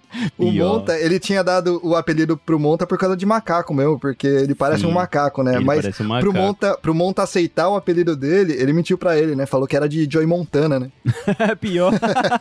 ah, muito Olha. bom, mano. Muito Referência, hein? Referência, O sonho dele era pros Estados Unidos pra jogar beisebol, né? Era, o, o negócio dele era beisebol. Sim, mas uma coisa assim, falando dessas coisas de etnia assim e tal. Eu não lembro se foi no Kuroko que eu li o começo ou no próprio iShield. Tem umas coisas que se fosse hoje em dia, o anime seria, tipo, cancelado ou eles iam adaptar. Que em um dos dois, quando os estudantes, os calouros chega e o veterano chega e fala assim: se você for japonês, você tem que entrar no beisebol, sabe? Ah, Sim, verdade, tem verdade. isso verdade. tipo, Eles como apelam pra esse assim, lado cara? aí. Tipo, se você for japonês, o beisebol é americano, cara. se for japonês, tem que jogar Hanafuda, tem que jogar cartas, tá E eu- ligado? ah, falando nisso também, quando o Major, por exemplo, quando ele chega nos Estados Unidos, ele é muito julgado por ser japonês. Ah, o próprio Ichiro, Aham. nosso herói nacional aqui do Japão. Eu assisti um jogo desse cara ao E- vivo, mano. Você viu a entrevista que ele deu falando o que, que é ser um estrangeiro? Nossa. Vi, vi. Porra, ele chega a ô, dar uma essa- engasgada, né, cara? Mano, é muito foda, cara, porque ele falou tudo que a gente passa aqui também, né? Uhum. E ele passou isso lá Ele é uma fora. referência que fez a carreira dele inteira nos Estados Unidos. Não, uma, não é uma carreira simples, não, que ele fez nos Estados Unidos. Uma carreira sólida, quase que perfeita para um jogador de beisebol. Eu me arrisco a dizer que foi perfeita, cara. É. Mu- Ele foi um cara. Então, muitos, muitos vão dizer isso mesmo, porque ele não tem oscilação, assim, como a gente vê em muitos jogadores de futebol, muitos jogadores de beisebol, que uma época tá Sim. boa, outra época tá ruim, mas não, ele teve uma carreira muito sólida. Eu acho que porque também Foi constante, ele né? foi muito focado. Ele é exemplo em tudo, como pessoa, como um profissional, Sim. como um. Putz, em tudo, né? Talvez seja até o lance que ele sofreu lá como sendo estrangeiro. Ele deve ter focado em treino pra caramba, né, ah, cara? com certeza, né? Mas agora. Já já tá dando a hora. Só pra gente terminar aqui, eu sei que existe centenas de anime de bucatos, assim, né? De esportes, assim, da escola. A gente veio no que a gente gosta, né? No- nos principais. Eu acho que é uns principais, né? Sim. que quem não conhece nenhum vale a pena ler, até porque a maioria que a gente citou aqui já até terminou. Aham. Então dá pra ter, ter um bom tempo aí assistindo na Netflix ou lendo online. Mas tem dois animes aqui que eu não sei se vocês já assistiram ou leu, que também é de bucato, só que ninguém se liga nessa parte do esporte. Um deles tem na Netflix, a animação é sensacional, é lindo, que é o Mob Psycho 100. No manjo. O Mob Psycho, Ah, não. É, O é- é, é complicado falar porque cê- é, eu fico pensando. Fala de Bukatsu, fala. ele entra num bucato, né, Isso. de... de... como é que fala? Esses poderes telepáticos, né? É, pisco, pis, A meni- pisco, Pi- po- Isso. é, sei lá. É, é, é um psycho. É, tele- é telepatia, né? Um clube que a menina criou ali, que ela acredita que ela vai ter um poder de telepatia se ela treinar. E ele entra ali. Saquei. ela quer que ele entre, só que ele entra num bucato de musculação. Porque ele quer ser bombado, tá ligado? Ele é o cara, e ele é top só por usar o poder dele de mexer com a cabeça dos outros, mexer com os objetos dos outros. É muito incrível. É, é legal, é legal. Quem gosta. É de comédia, pelo jeito, né? Ele não é bem de comer. Ele é engraçado, Ah, é. é, Hum. muito bom. Só que ele é sério também. Você vai chegar umas horas assim que você vai falar: Eita, fechou o o clima, sabe? Saquei. Que, Meu, eu tô muito na pegada de assistir alguma coisa engraçada, cara. Ah, o Mob Psycho é bom, mano. Tem na Netflix, tem duas temporadas só. É muito bom. O Mob Psycho é bom. E sabe o que é engraçado? O escritor se chama Wan. Que é um pseudônimo, cara. Tipo, ele não falou o nome dele de verdade. Ninguém Aham. sabe quem é o escritor. E sabe o que é o mais legal agora? Ele também é o escritor do One Punch Man. Que louco. Já me convenceu, A já. história do One Punch Man é ele que escreve. O Murata só desenha. Então o Murata paga royalty pra ele. O Murata não é o escritor do One Punch Man, ele só é o ilustrador. O Murata recebe todo o crédito, quer dizer, na, na internet, nas fotos, ele recebe todo o crédito. Sim, na real é. Ele que leva, né, no próprio livro, no mangá que sai, tá escrito Murata. Só que do lado tá escrito que ele é o Sakuga, que é o ilustrador. Ele não escreve que ele é o autor da história. Ele é o desenhista. Ele deixa bem claro que ele é só o desenhista. E o mais doido é que ele, mano, pra quem gosta de ver essas coisas bem underground assim, se você pesquisar por One e entrar no site dele, tem tanto o One Punch Man quanto o Mob Psycho no jeito que ele desenha pra contar a história. E ele desenha mal pra cacete, velho. Hum, Não tem como você identificar nada que tá acontecendo ali. A história é a mesma, as frases são a mesma, só que o desenho, cara, não tem nada. Você não sabe quem é quem, não sabe o que, que tá acontecendo, nada. Saquei. Aí o Murata foi lá e falou: Cara, essa história tem potencial, eu tenho que desenhar. Aí ele fez isso, cara, aí virou aquela obra, que é lindo pra cacete, nos traços do Murata, que é um cara foda.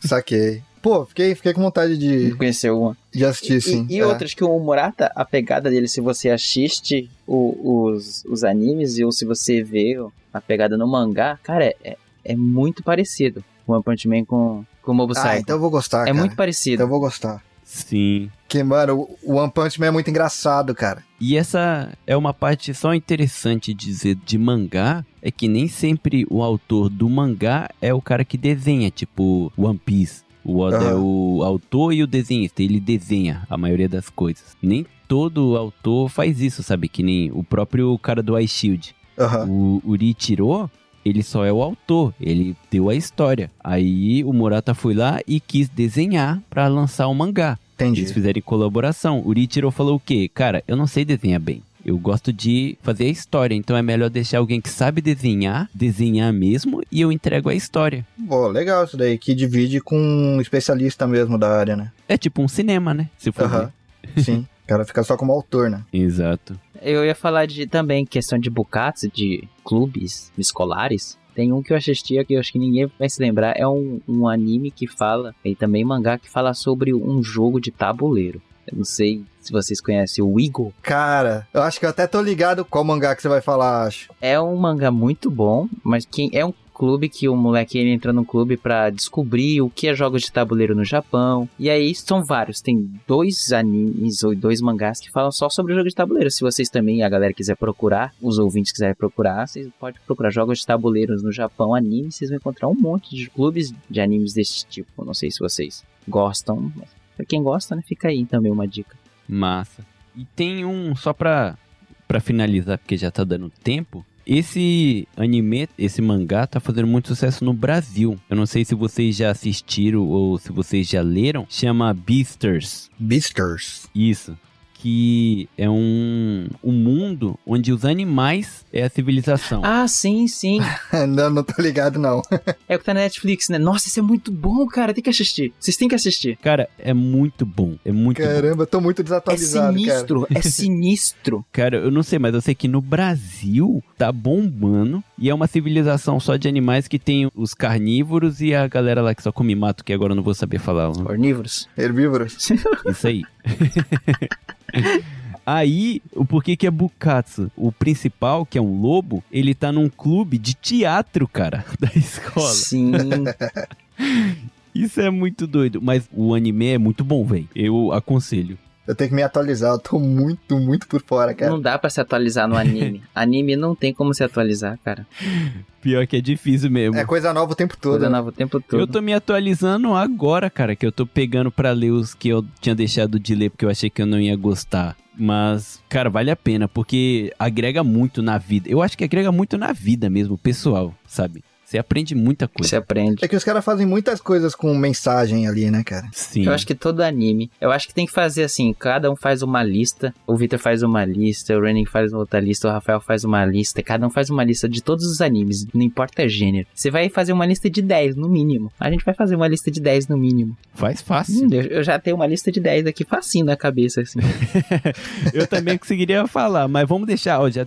Cara, nesse episódio, é mais um episódio que a gente consegue tirar várias ideias pra gente fazer outros episódios aqui. Com certeza. Coitado do editor. né? Então, como já tá dando quase duas horas de gravação, eu vou, pra terminar aqui, eu vou perguntar pra vocês, cada um de vocês, não o anime que você acha, assim, que é o melhor, assim, de venda, o... Sei lá, que mais fez sucesso, mas pra você, desses que a gente comentou assim, de esporte, de clube, qual é o mangá que mais te impactou? Vamos, já que começou com o Rafael, vou começar agora pra terminar com Everton. Everton, qual que você acha que mais te impactou? Eu vou pro Tênis no Sama, o Prince of the Tennis. Eu vou dar duas razões pra vocês assistirem, ouvintes. A primeira razão é o foco que eles dão em cada personagem, muito bem trabalhado, muito bem trabalhado. E outra, a vida é um jogo individual. A gente sempre vai jogar individual em qualquer área que a gente for. E se a gente não der o nosso melhor no individual, a gente não vai superar os nossos desafios. Essa é a primeira razão. E a segunda razão é dê chance para um esporte que não é famoso no Brasil pós-Guga.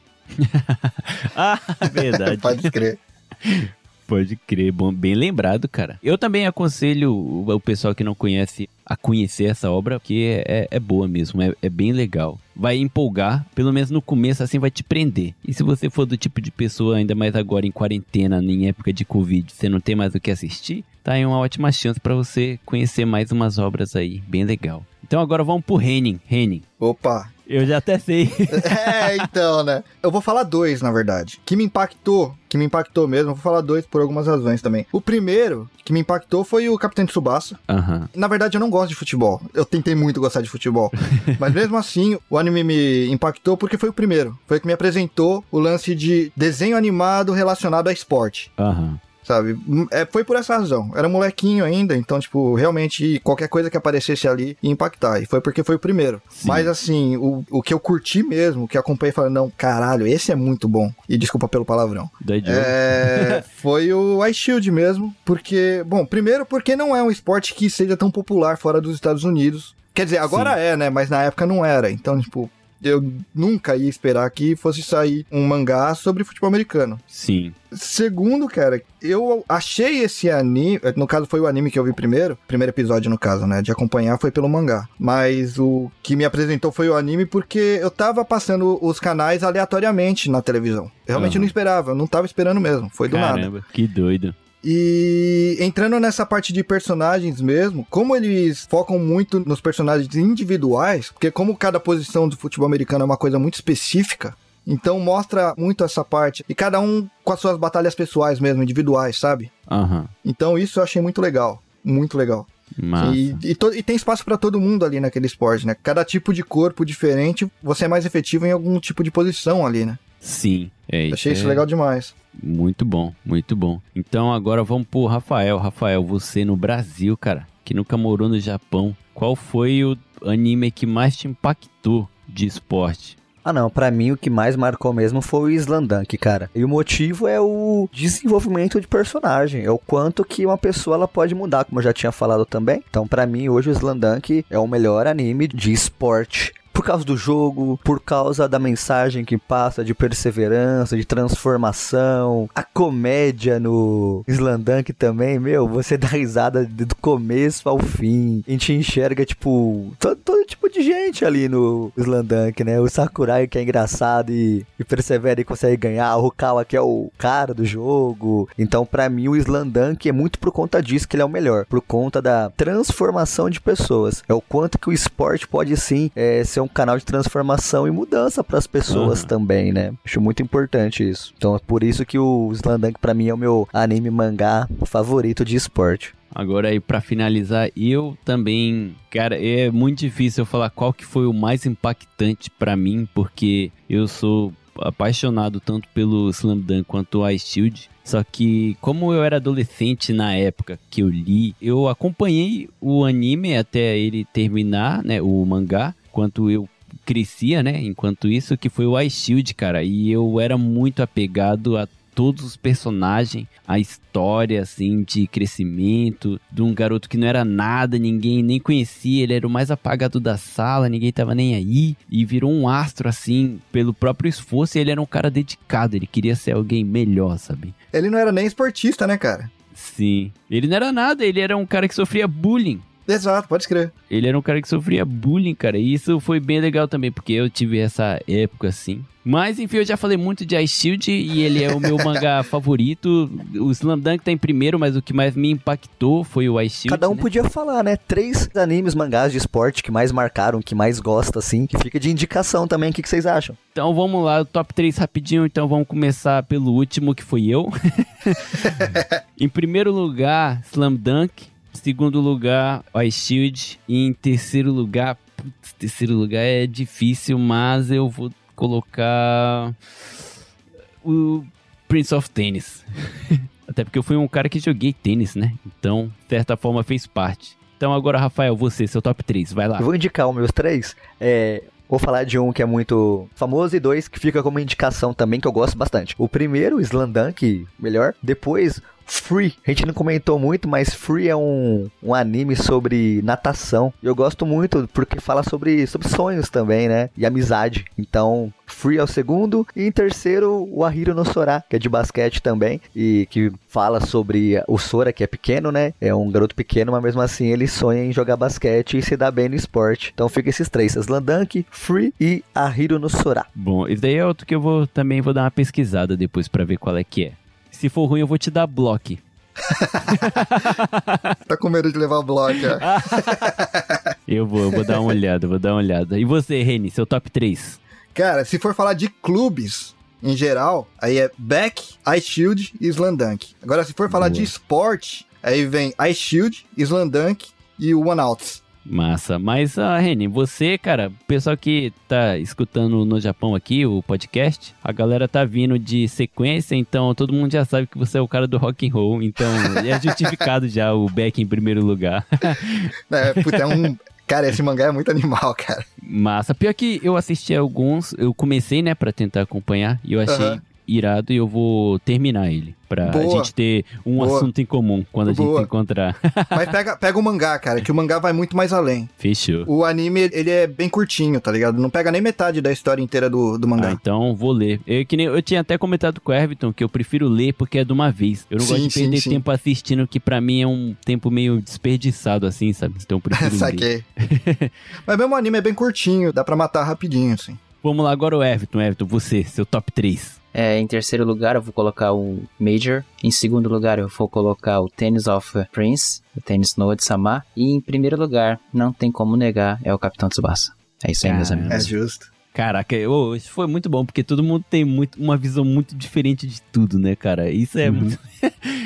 Isso que eu quero, cara. Todo mundo com uma visão diferente, cada um sendo você. O que é bom é que aumentou minha lista aqui de coisas que eu tenho que assistir agora. E pra todo mundo que tá ouvindo, né?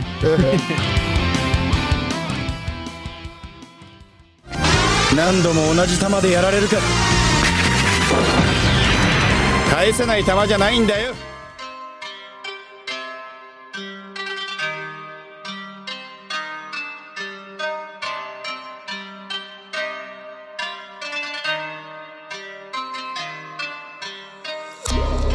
Mas, cara, muito legal. Hoje, meu, foi muito bacana. Eu tinha planejado terminar em uma hora e vinte no máximo, tá aí duas horas. Farofinha, me desculpa. Mais uma vez, eu perdi o controle total. é, vou tentar me controlar mais pra frente.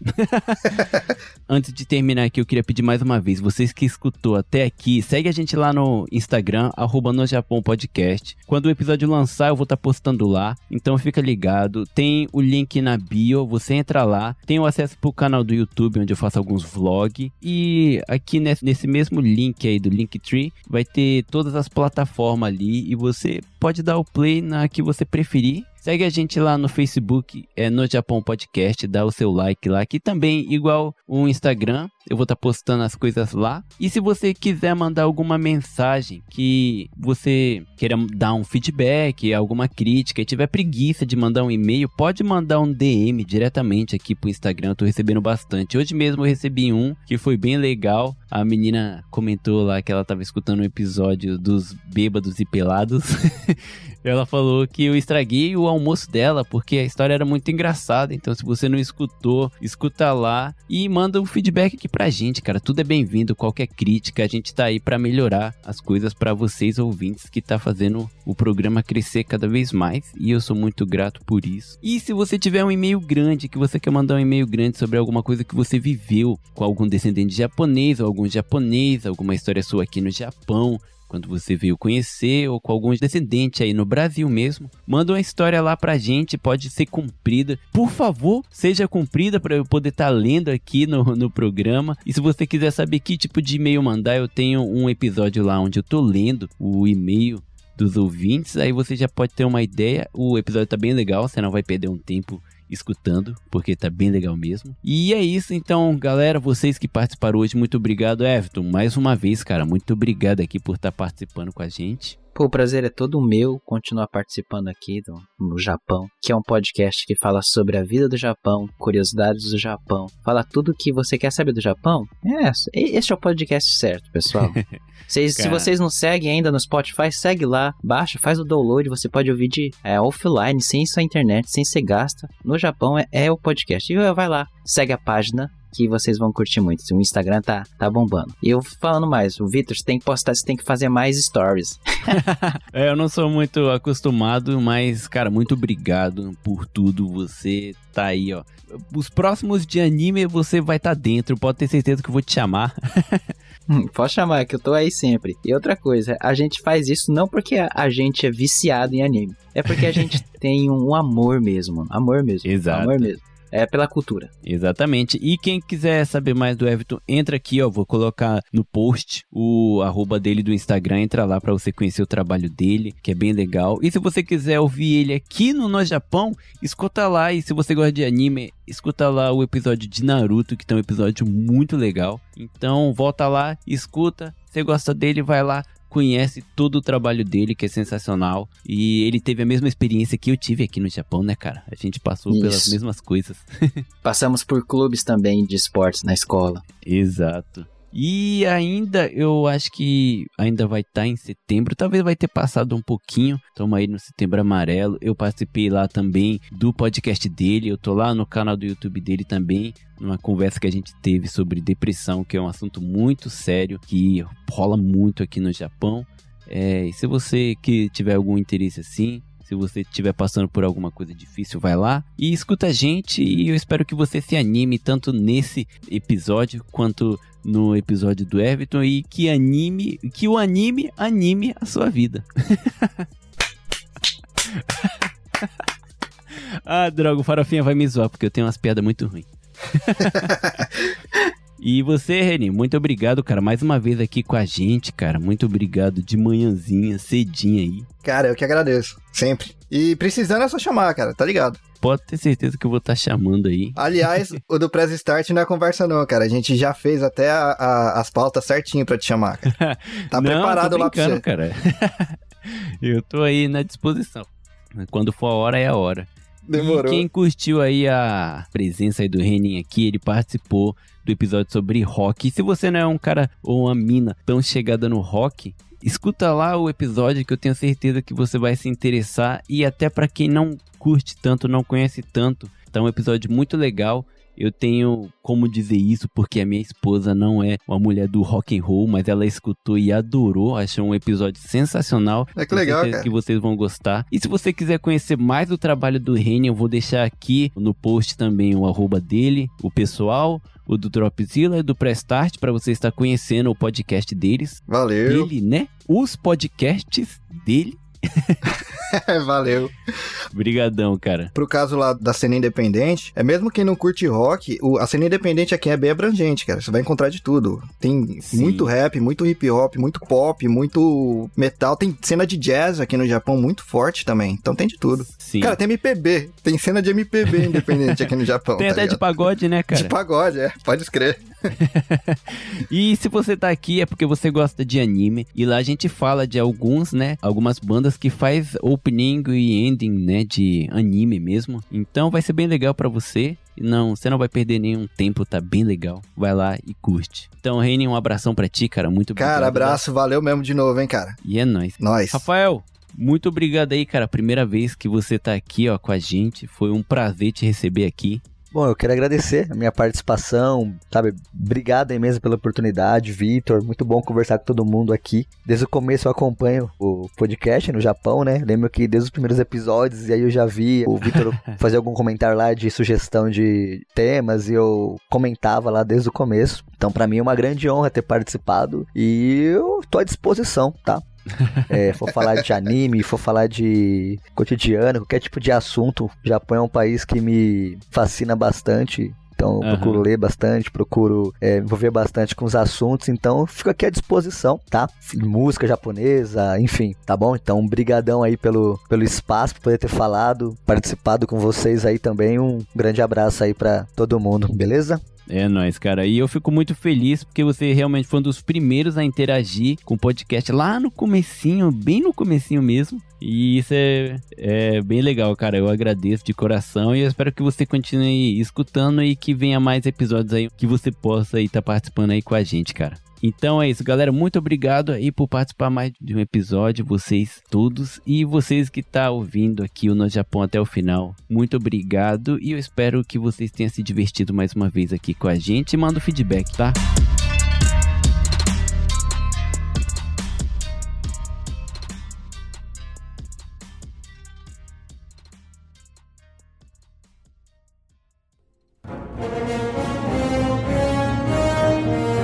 Este episódio foi editado por Atelas, soluções em áudio para podcasts.